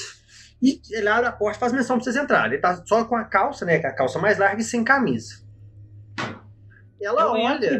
É, ela olha, tipo assim, se ela precisa entrar, se ela precisa descer, ela tá tensa, sem saber o, o que fazer. o, o Lastra, antes de entrar, faz sinal pra ela, pra ela esperar. Lá de fora.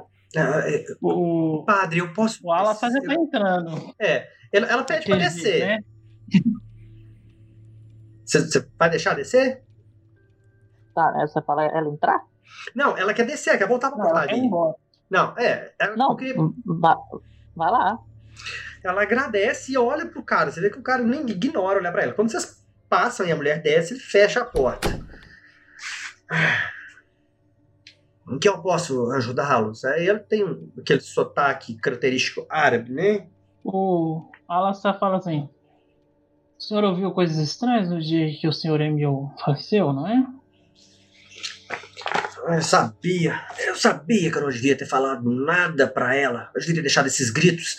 Eu estaria muito mais tranquilo agora. Ele se joga na cama, né? Senta nela assim, fica olhando pra vocês dois. Ele baixa a cabeça, né? Toca o, o- o turbante, passa a mão na, na- barba né? e fala.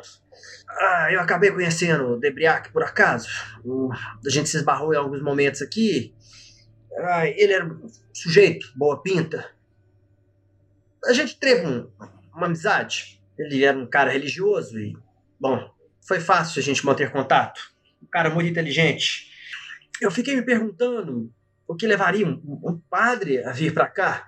Eu questionei Debriac sobre isso. Não fazia sentido nenhum, vocês viram, né? Nesse local serve de ponto para putas, alguns viciados em drogas, criminosos. Inclusive, acho que vocês nem deveriam estar por aqui. E ele não me contou. É, é uma pena ter morrido. E ele fazia algo estranho estando aqui dentro. E é, é curioso, tá? Você aí, obviamente, quando ela tinha falado o nome no primeiro momento, você não ligou, Lastra. Mas agora que você vê que ele é um Sikh, você identifica o sobrenome, que é Darvish Singh. Todo, todo Sikh, ele muda o sobrenome. Ele passa a se chamar o primeiro nome Sig.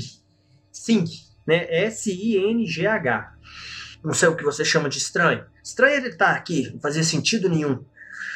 Ah, e aí, quando ele fala, o, ô Alastar, você sabe que as pessoas que utilizam esse local é quem tem alguma coisa a esconder, quem quer ficar fora de vista. Não são o melhor tipo de ser humano, né? Tem algum tipo de problema. Tem uma tá cadeira, relacionado. não. Tem, Uma cadeira? tem. Eu puxo a cadeira, sento na cadeira e assim: E o senhor, senhor, sim? O que o senhor está fazendo nesse antro de putas e viciados?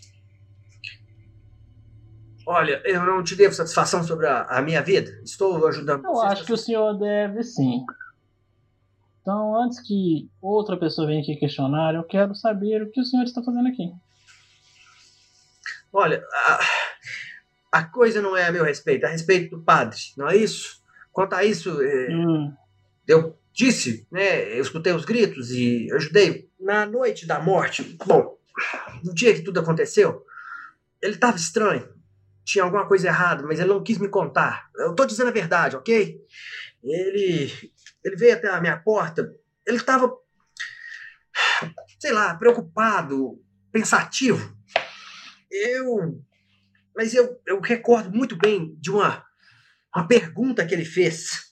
É, é, o que você faria se descobrisse que tinha meios de matar qualquer um com um simples pensamento e que uma vez possuído esse, acho que ele usou o termo poder, é, esse poder tivesse que ser usado.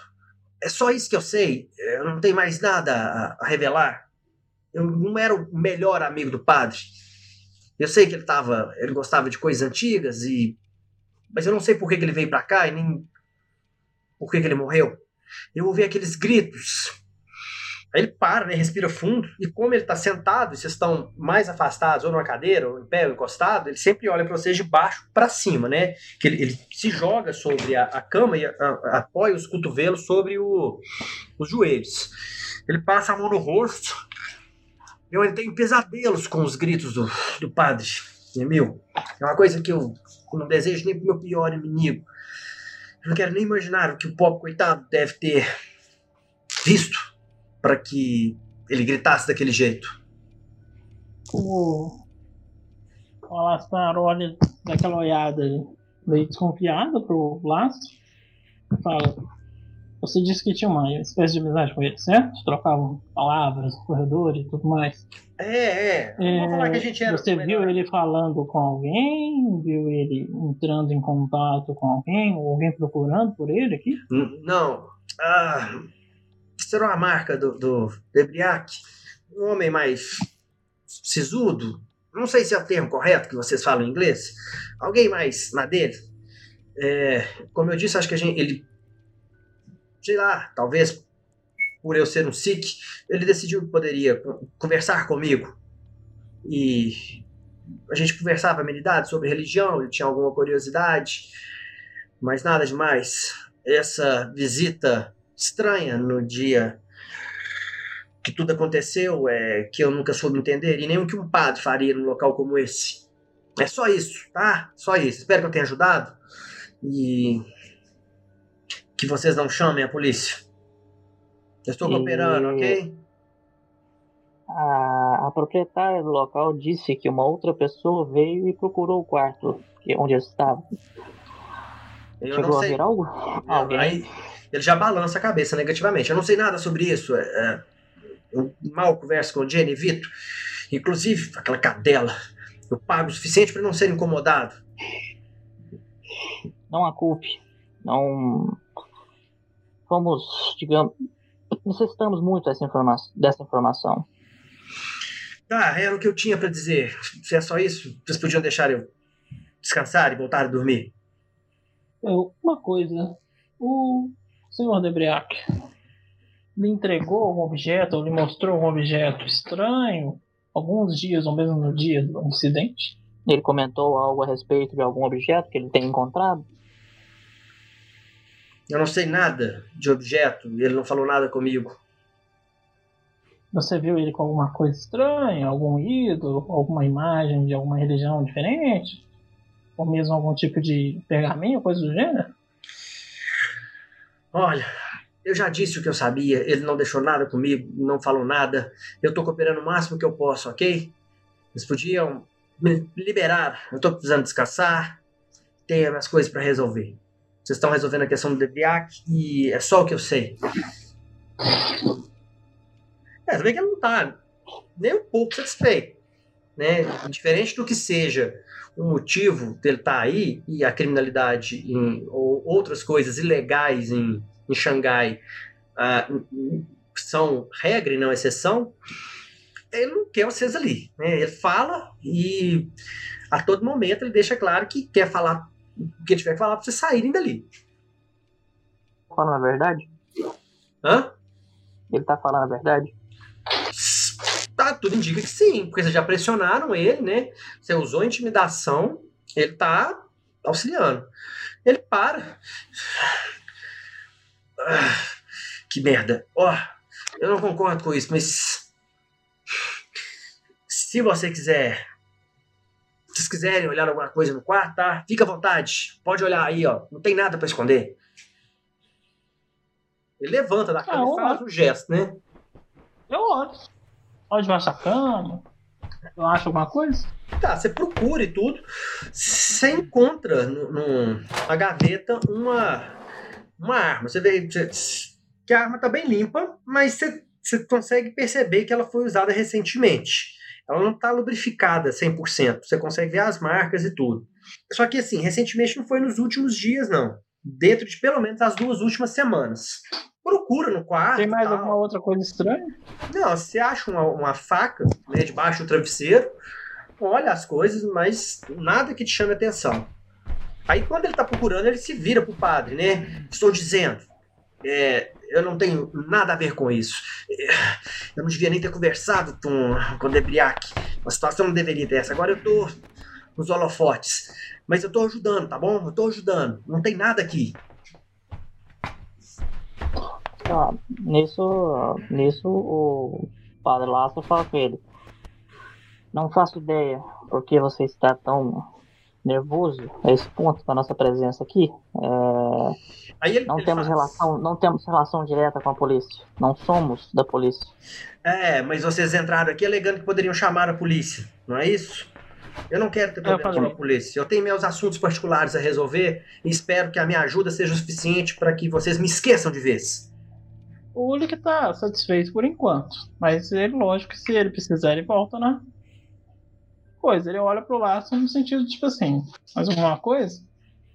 Tá, o, o Lastra olha pro Ulrich, olha para ele de novo, fala, bom, agradecemos a sua prestatividade, mas sabendo que você está aqui, se precisarmos de mais algo, voltaremos. Tá bom, tá bom. Agora, se me dá licença, eu quero voltar a dormir. Ele... É, o Ulrich sai na frente é. do coisa, mas ele fica parado esperando o padre sair, né? Uhum. E o Sik fecha a porta. Quando ele fecha a porta, provavelmente batendo nela, ele fala, o Ulrich já dá aquela faziguada do tipo. O local aqui é normal que as pessoas sejam armadas. Você viu a vizinhança. E o próprio par de dinheiro que é esse local. Então ele está fugindo de alguém ou está envolvido com alguma atividade criminosa não é não é tão surreal assim. Mas a faca e a pistola não foi o que matou o Debriac. Tá. Uh... Da coisa. Você vai querer falar alguma coisa com a Jenny antes? Não. Sair? Ah, tá. Não, eu agradeço pra ela. Assim, passando por ela, eu agradeço e tal. E falo que até a segunda ordem a gente não vai incomodar ela de novo, não. Aí eu falo com ela. Caso o senhor Sick apresente algum tipo de comportamento estranho, é, aí eu dou o telefone do hotel que a gente tá. Ah, ela. entra em contato direto com a gente. Não Mas... fale com o Base, né, por enquanto. Mais que depressa. Me deixa mais tranquilo? É, ela. Mais tranquilo, não é? Ela agradece. Ai, muito obrigado, uh, senhora Lastar. Ela até aproxima. Você sente o, o, o álcool exalando do hálito dela. É, no que eu puder ajudar e vocês precisarem, é, é lembrem-se, é, é, estou à disposição. Uh, e ela agradece, acompanha vocês até na entrada vocês descem, assim, depressa, né? Ela quer vocês saindo dali. Vocês estão fora do hotel, vocês olham, olham pro local, o Alastar ainda esse instintivo, né? O antro de óbito chama a atenção dele, ele vira para lá, e só que a noite está avançando. Vocês lembram do taxista falar que às vezes não é ideal da bobeira e à noite? Não, é, eu já tô caçando um jeito de ir embora. Que eu não tá. quero nem continuar a conversa ali. O ideal é achar um, um táxi pra voltar pro hotel. mais ao leste, né, aí da, do assentamento internacional, vocês estão procurando tudo, não há nenhum táxi à vista, né, a, a, a, vai se passando minuto, longos minutos na tentativa de andar por alguns quarteirões, olhar e tentar encontrar. Vocês vão de um quarteirão ao outro na, na rua de frente ao hotel, passando por mais de uma vez em frente ao bordel e ao antro, né? Você vê que o Alastar olha para aquilo ali, tal, prestando mais atenção. E vocês estão é, tentando achar um táxi. É, rola um sentir perigo. É. E aí, obviamente, é, talvez a intervenção divina da presença do Padre Lastra, que seria um, um, auxílio, parece não funcionar a todo momento, e a má sorte que acompanha o Alastar se faz presente. Como vocês passaram duas vezes pela frente do, do ali naquela rua, em frente ao hotel, tentando ver se tem um táxi numa esquina ou na outra, antes de enveredar para algum local, a situação, a, a, a, presença de vocês ali é suspeita. E como eu disse, o, o Alastar é a encarnação daquele detetive no ar da década de 30, né? Sobretudo um casaco maior, um chapéu. Você observa que tem um sujeito, né, de, ali próximo a, a, ao bordel, que ele olha vocês passando de um lado para o outro, quando vocês vão e voltam, aquilo chama atenção. Ele está encostado na parede, braço cruzado, ele cruza os braços, se joga da parede assim, para frente, levanta e começa a ir na direção de vocês. Vocês percebem isso. Mas o Alastar percebe. Ele tem a impressão de ter visto um, um vulto próximo a uma das esquinas. Mas antes que ele possa olhar com mais atenção para saber se realmente ele viu esse vulto ou não, ele vê que o, o cara está aproximando. Ele é um, um, negro, né? Visivelmente forte e mal encarado. Tem algum lugar entrável? Vocês podem tentar voltar pro hotel. Sim. Vai voltar? É. eu já vou voltando levando a mão no cobre, né? Vocês apressam é. o passo, entram no hotel, ele tá indo na direção de vocês ainda. Vocês chegam, a gente já vê vocês entrando, ela olha para vocês aflita. Mas já, eu ajudei o que podia. Acho que precisaremos de um quarto. Ficar por aqui. É, não conseguimos encontrar um táxi aqui próximo. É, tá. passar, passar a noite aqui seria o ideal. Você vê que é, ela vai arrumando e é, uh, vocês estão parados né, no balcão conversando e a entrada né, dá para esse corredor que dá para o balcão. Então a Jenny não consegue olhar, a não sei que ela se debruce sobre o balcão. Então vocês dois olham, vocês conseguem ver que o nego chega na entrada, olha para vocês lá dentro assim, né? Traz uma cara mal encarada, tem uma cicatriz feia acima da sobrancelha, e ele vê que ele passa, olha, olha para vocês e desce os degraus de novo. O que você está mais encucado, Lassara, é que você tem quase certeza que tinha uma segunda pessoa na esquina, mas você não conseguiu parar para observar.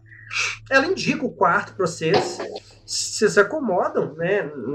Vocês preferem ficar no quarto em conjunto, é uma cama separada para cada. Então, você sabe que o local não é nada é, aconchegante, muito pelo contrário, improvisado, decadente.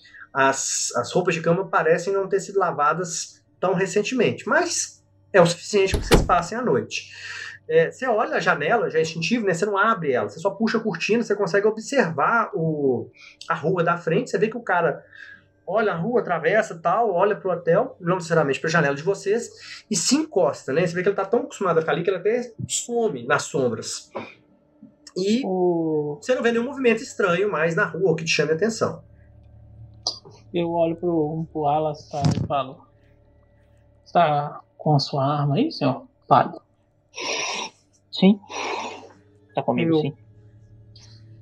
Tá, ele tá. pega a arma, confere a pistola dele. Padre, o nosso amigo Sik usou a arma dele há pelo menos duas semanas. Eu não vi buracos de bala no corpo de meu, mas é um pouco próximo do período da morte, não acha? Mas ele não foi morto através de um, um disparo. É, você estremece de lembrar do, do corpo do pobre. Aí o, o olho que fala assim, talvez o disparo não tenha sido para matar, mas para intimidar. O estado do corpo era normal. E o padre veio para cá deliberadamente por algum motivo que nós não sabemos. Ele ia e vinha o tempo todo. Uma pessoa estranha, anã, ou seja lá o que for, que a senhora Simon descreveu, pediu para ficar exatamente no quarto que ele estava. Estamos em um período de guerra. Talvez o nosso amigo padre esteve envolvido com alguma conspiração os japoneses ou o próprio governo chinês e foi vítima de um teste de arma química. Talvez o nosso amigo Sik não seja exatamente quem ele diz ser. Ele pode parecer que ele querer parecer só ser um estranho e criminoso, mas talvez ele esteja envolvido com alguma coisa do governo e está aqui justamente para verificar se as evidências não vão levar a algum figurão ou coisa do tipo. Mas o que sugere, ele foi nos auxiliou da forma que ele viu, digamos, viável para ele. Se ele for um homem treinado como suspeito, talvez isso todos não, não tenha passado de uma encenação. Uma forma de nos de parecer ser só um traficantezinho de gueto. Eu não acho que ele seja é, estranho essa coincidência do usar o fato dele ter falado deliberadamente com o Debriac, ao mesmo tempo que não parecia extremamente agressivo com a gente e com a própria dona do, do estabelecimento, porque ela se, ele se aproximaria justamente do padre. Mas o que sugere? Como arrancaríamos, arrancaríamos essa informação dele? Não sei, já estamos aqui. Talvez amanhã, ao invés de voltarmos para o hotel, façamos uma pequena peregrinação seguindo nosso amigo Sik. Saber com quem ele anda e com quem ele fala. Eu tenho a impressão de que o Leão de Chácara do Bordel não foi a única pessoa que nos seguiu. Bom, é... eu não tenho muita aptidão para seguir pessoas, mas eu imagino que você tenha. Se você acredita que consegue e dessa forma consiga tirar informações dele, acho que não faria mal algum. Aí o, ele fecha, né? Fecha A. No caso, não tinha, já tinha 37, já tinha as pistolas automáticas, né? Já, já tem é... arma automática já. Tá, ele confere, ele põe o carregador de volta, ele guarda a arma no coldre, escondido dentro do paletó.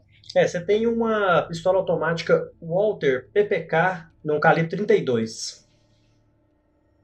É, ele guarda, né? fala. Se quiser, ele extrai os dedos. Eu posso ser um pouco mais contundente. Não diria que é lá na minha prática trabalhar dessa forma. Existem alguns colegas que trabalham, mas não sei. Acho que ele não, não seria tão complacente olhando por esse lado. Ah, o Ulrich senta.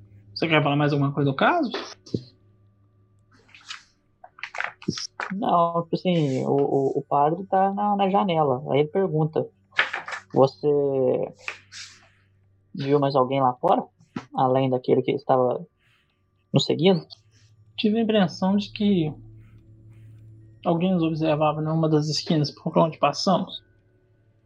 Não deu tempo de confirmar, porque nós começamos a ser seguidos pelo rapaz do bordel. Então, se havia mais alguém, talvez ele tenha até evitado o contato justamente para não chamar a atenção. Mas foi um tanto quanto estranho. E eu não costumo errar nesse tipo de sensação. Se é problema, eu acerto sempre em cheio. É, eu não sei se você vai querer contar pro Lastra, mas você, não viu a, a figura direito. Você tem uma leve impressão de que havia algo errado com a estatura dela. É, fala. E agora, passado a tensão, né? Passamos, eu tinha a leve impressão de que ele era um pouco mais baixo do que deveria. Lembrei do que a senhora Simon disse sobre o anão que investigou o quarto logo após a morte. Talvez ele seja algum amigo do Sik, uma espécie de suporte externo caso alguma coisa dê errado. E bem, nós somos algo que está dando muito errado. Nós descobrimos o que a polícia não descobriu. Achamos o, as informações, os gritos, supostos gritos de terror em que o senhor Debriac morreu. Existem duas formas de testarmos essa teoria sua. Uma, fazemos barulho junto com o nosso amigo Sik. Outra, saímos lá fora e vamos atrás dele. A primeira é mais viável. Eu. Você quer que eu seja contundente então? Ele só faz um sinal tipo assim. Aí o Ulrich fala assim: dá uns 10 minutinhos. Pera aí. Olha, aí ele levanta, trava os dedos, abre a porta e vai no quarto do Sik. Tá, você para, sai, você tá na porta do quarto. Eu dou uma batidinha lá. Você, você ouve o ele já devia estar começando a cochilar e responde. Ah, o que foi, Jane? Eu bato de novo. Que merda, o que, que foi? Jane, o que, que você quer? Eu começo a bater como se estivesse alarmado. Quem tá aí? É, vai embora, não tem nada aqui. Eu tô armado, hein? Ele, Senhor Sik. aí você fala, ele ouve. É, Eu já falei tinha- detetive Ulrich. O meu amigo padre parece que esqueceu um texto aí. Posso abrir e verificar? Olha, ele não esqueceu nada aqui. Vai embora, ok? Eu já ajudei o que tinha que ajudar. Tá, ajude mais um pouco, é um homem de Deus. Ele, texto era presente. Só vou dar uma olhada e saio. É, você vê que Também quero ir embora. a conversar, ele tá falando, vê que a porta do lado entreabre, né? Tem alguém olhando lá de fora. E você escuta um barulho no andar de baixo, né? É aquele prédio os corredores passam pelas laterais, então ele é vazado no meio. Você tá começando a chamar a atenção. Mesmo que já tá mais à noite, né? Aí eu falo, senhor Sik, estamos incomodando os seus vizinhos de quarto. Abra a porta, verifica o texto e sai. Assim você chama menos atenção. Eu já olhei aqui dentro, não tem terço nenhum, não. Pode falar com seu amigo que ele esqueceu esse outro lugar. Agora, Senhor eu... Eu vou ter que voltar aqui amanhã cedo mesmo, acompanhado. Não vai ser necessário. Eu já disse. Nós já conversamos. eu Eu já só quero verificar. O senhor já- vai realmente pedir que eu saia daqui e volte amanhã? Eu deixo amanhã, voltar amanhã ser um problema para ele. Eu já ajudei com o que tinha que ajudar, ok? Eu não tenho mais nada. Boa noite. Eu, tá.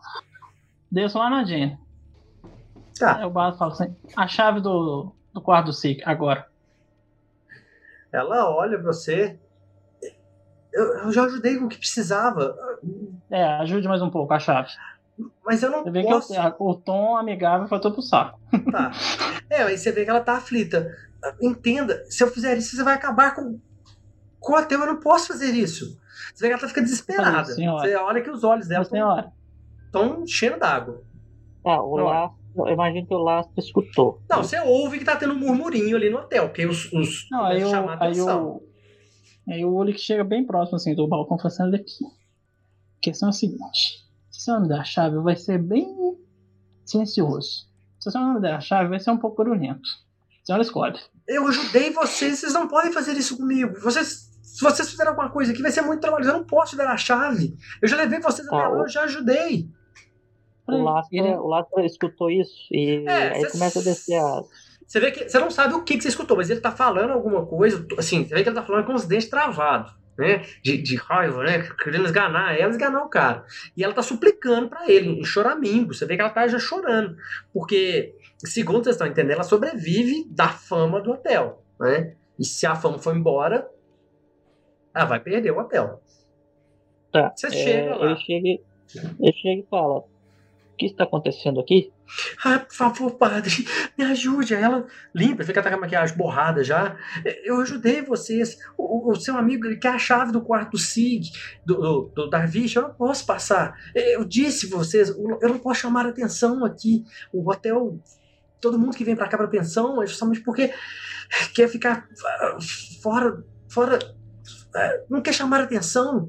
Se vocês fizerem, vocês vão acabar comigo. Por favor, por favor, padre, convença ele. Ela ajoelha no chão e, e pega a mão dele assim, tentando beijar a mão dele. Vê que ela tá desesperada. Tá, é- eu, Visivelmente desesperada. o o Lastra olha para ela. Bom, a sua situação é um tanto quanto complicada. O seu hotel foi palco de um possível assassinato. E não foi qualquer assassinato, foi um assassinato envolvendo o Vaticano. É... Possivelmente, mesmo se nós formos embora, outras pessoas com, digamos, intenções diferentes voltem depois. Eu sei, é, é, vocês disseram isso, eu ajudei, eu levei vocês até lá, eu indiquei, eu não posso passar a chave. É, eu só tenho que me entender, se eu fizer isso, acabou. Eu vou perder isso aqui. É só disso aqui que eu sobrevivo, eu vou fazer o que da vida? Bom, é... você tem algum contato aqui por perto que faça segurança da sua, da sua região, que conheça esse anão que esteve aqui no quarto do, do Debriac? Eu não sei. Eu acredito que alguém, talvez, do meio, talvez no, no aí ela aponta assim, na direção da saída do bordel. Eu, eu, ela está assim, visivelmente transtornada, né? A abordagem do Alassar é que ela não consegue nem falar direito, ela está soluçando já, assim, as lágrimas estão escorrendo, não está chorando, não, mas eu não sei de ninguém falar. Ele teve aqui, ficou aqui de uma noite para outra e foi embora. É, Ai, eu, eu, eu, não sei, eu não sei.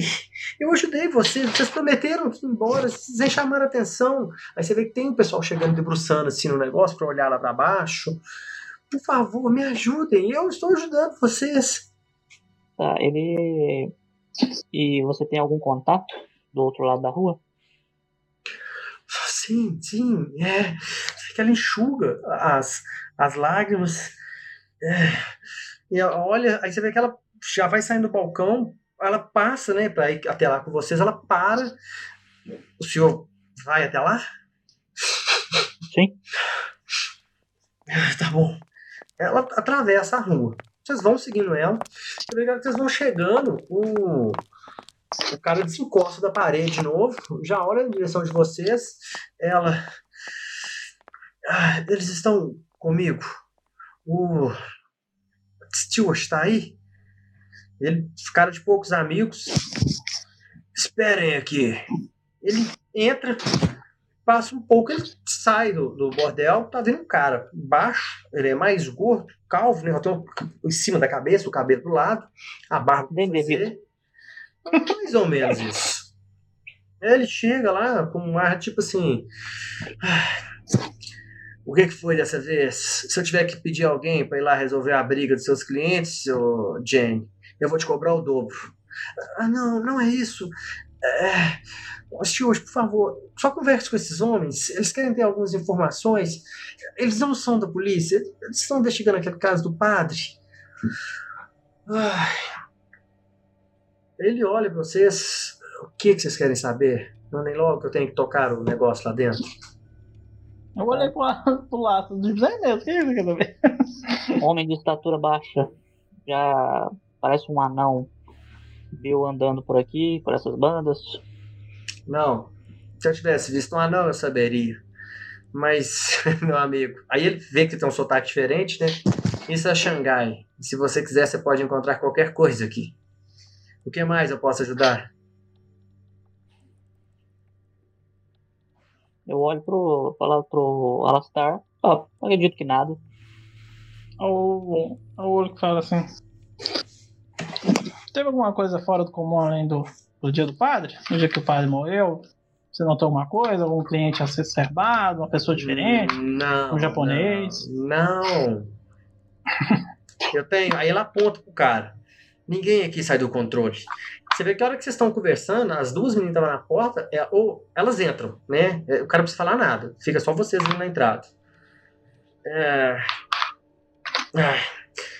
Eu não faço a mínima ideia do que vocês estão fazendo aqui nesse horário.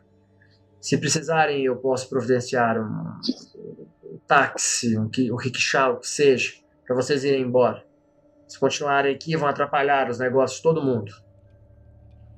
Aí o olho que olha com a lastra do tipo. Acho que é a melhor ideia. É, Porque o, não. O lastra só vai conseguir é. tirar o cara lá de dentro. É, o lastra só faz um, um, sinal positivo. Se puder fazer isso por nós. Ele entra, né? é, ele olha pra Jenny assim, entra. Depois sai um, um- um cara mais novo, deve ser um jovem, na verdade. Deve ter pouco mais, seus 18 anos. Ele olha pra vocês dois assim, vê que ele tá descalço. Ele é, é- é chinês, né? Tá com a, a roupa mais larga, a roupa tranquila. Ele corre, some na esquina. Depois de um tempo, você vê que tem um táxi. Vocês ficam ali de fora com a Jenny e ela suplica insistentemente, repetidamente, que vocês lembrarem que ela ajudou, que ela fez o que podia, que vocês têm que entender a situação dela. Pelo amor de Deus, padre, eu preciso daquilo, eu ajudei o que fosse preciso. Você vê que ela tá assim. ah, Completamente aflita. Ah, isso- é, é o ganha-pão dela. Aí o, o táxi volta, você vê que o menino deve ter chamado o táxi. Ele para do lado, ele, ele simplesmente olha pra vocês, estica assim e abre a porta. Ele não fala nada. Ela pega na sua mão, beija a sua mão insistentemente. Eu ajudei, eu ajudei porque foi preciso. Mas por favor, padre, por favor. Tá bom, minha filha. Fique tranquila. O Alassar dá a volta e o, você entra na outra. O, o cara, né, que é o, deve ser o segurança aí, ele, ele abaixa pra ficar olhando dentro do carro. Aí ficou o tempo todo olhando vocês dois. A, a, a ainda toca o vidro, né, segurando o peito assim, pedindo intercessão, e o carro, o táxi, vai embora. Vocês estão voltando pro hotel.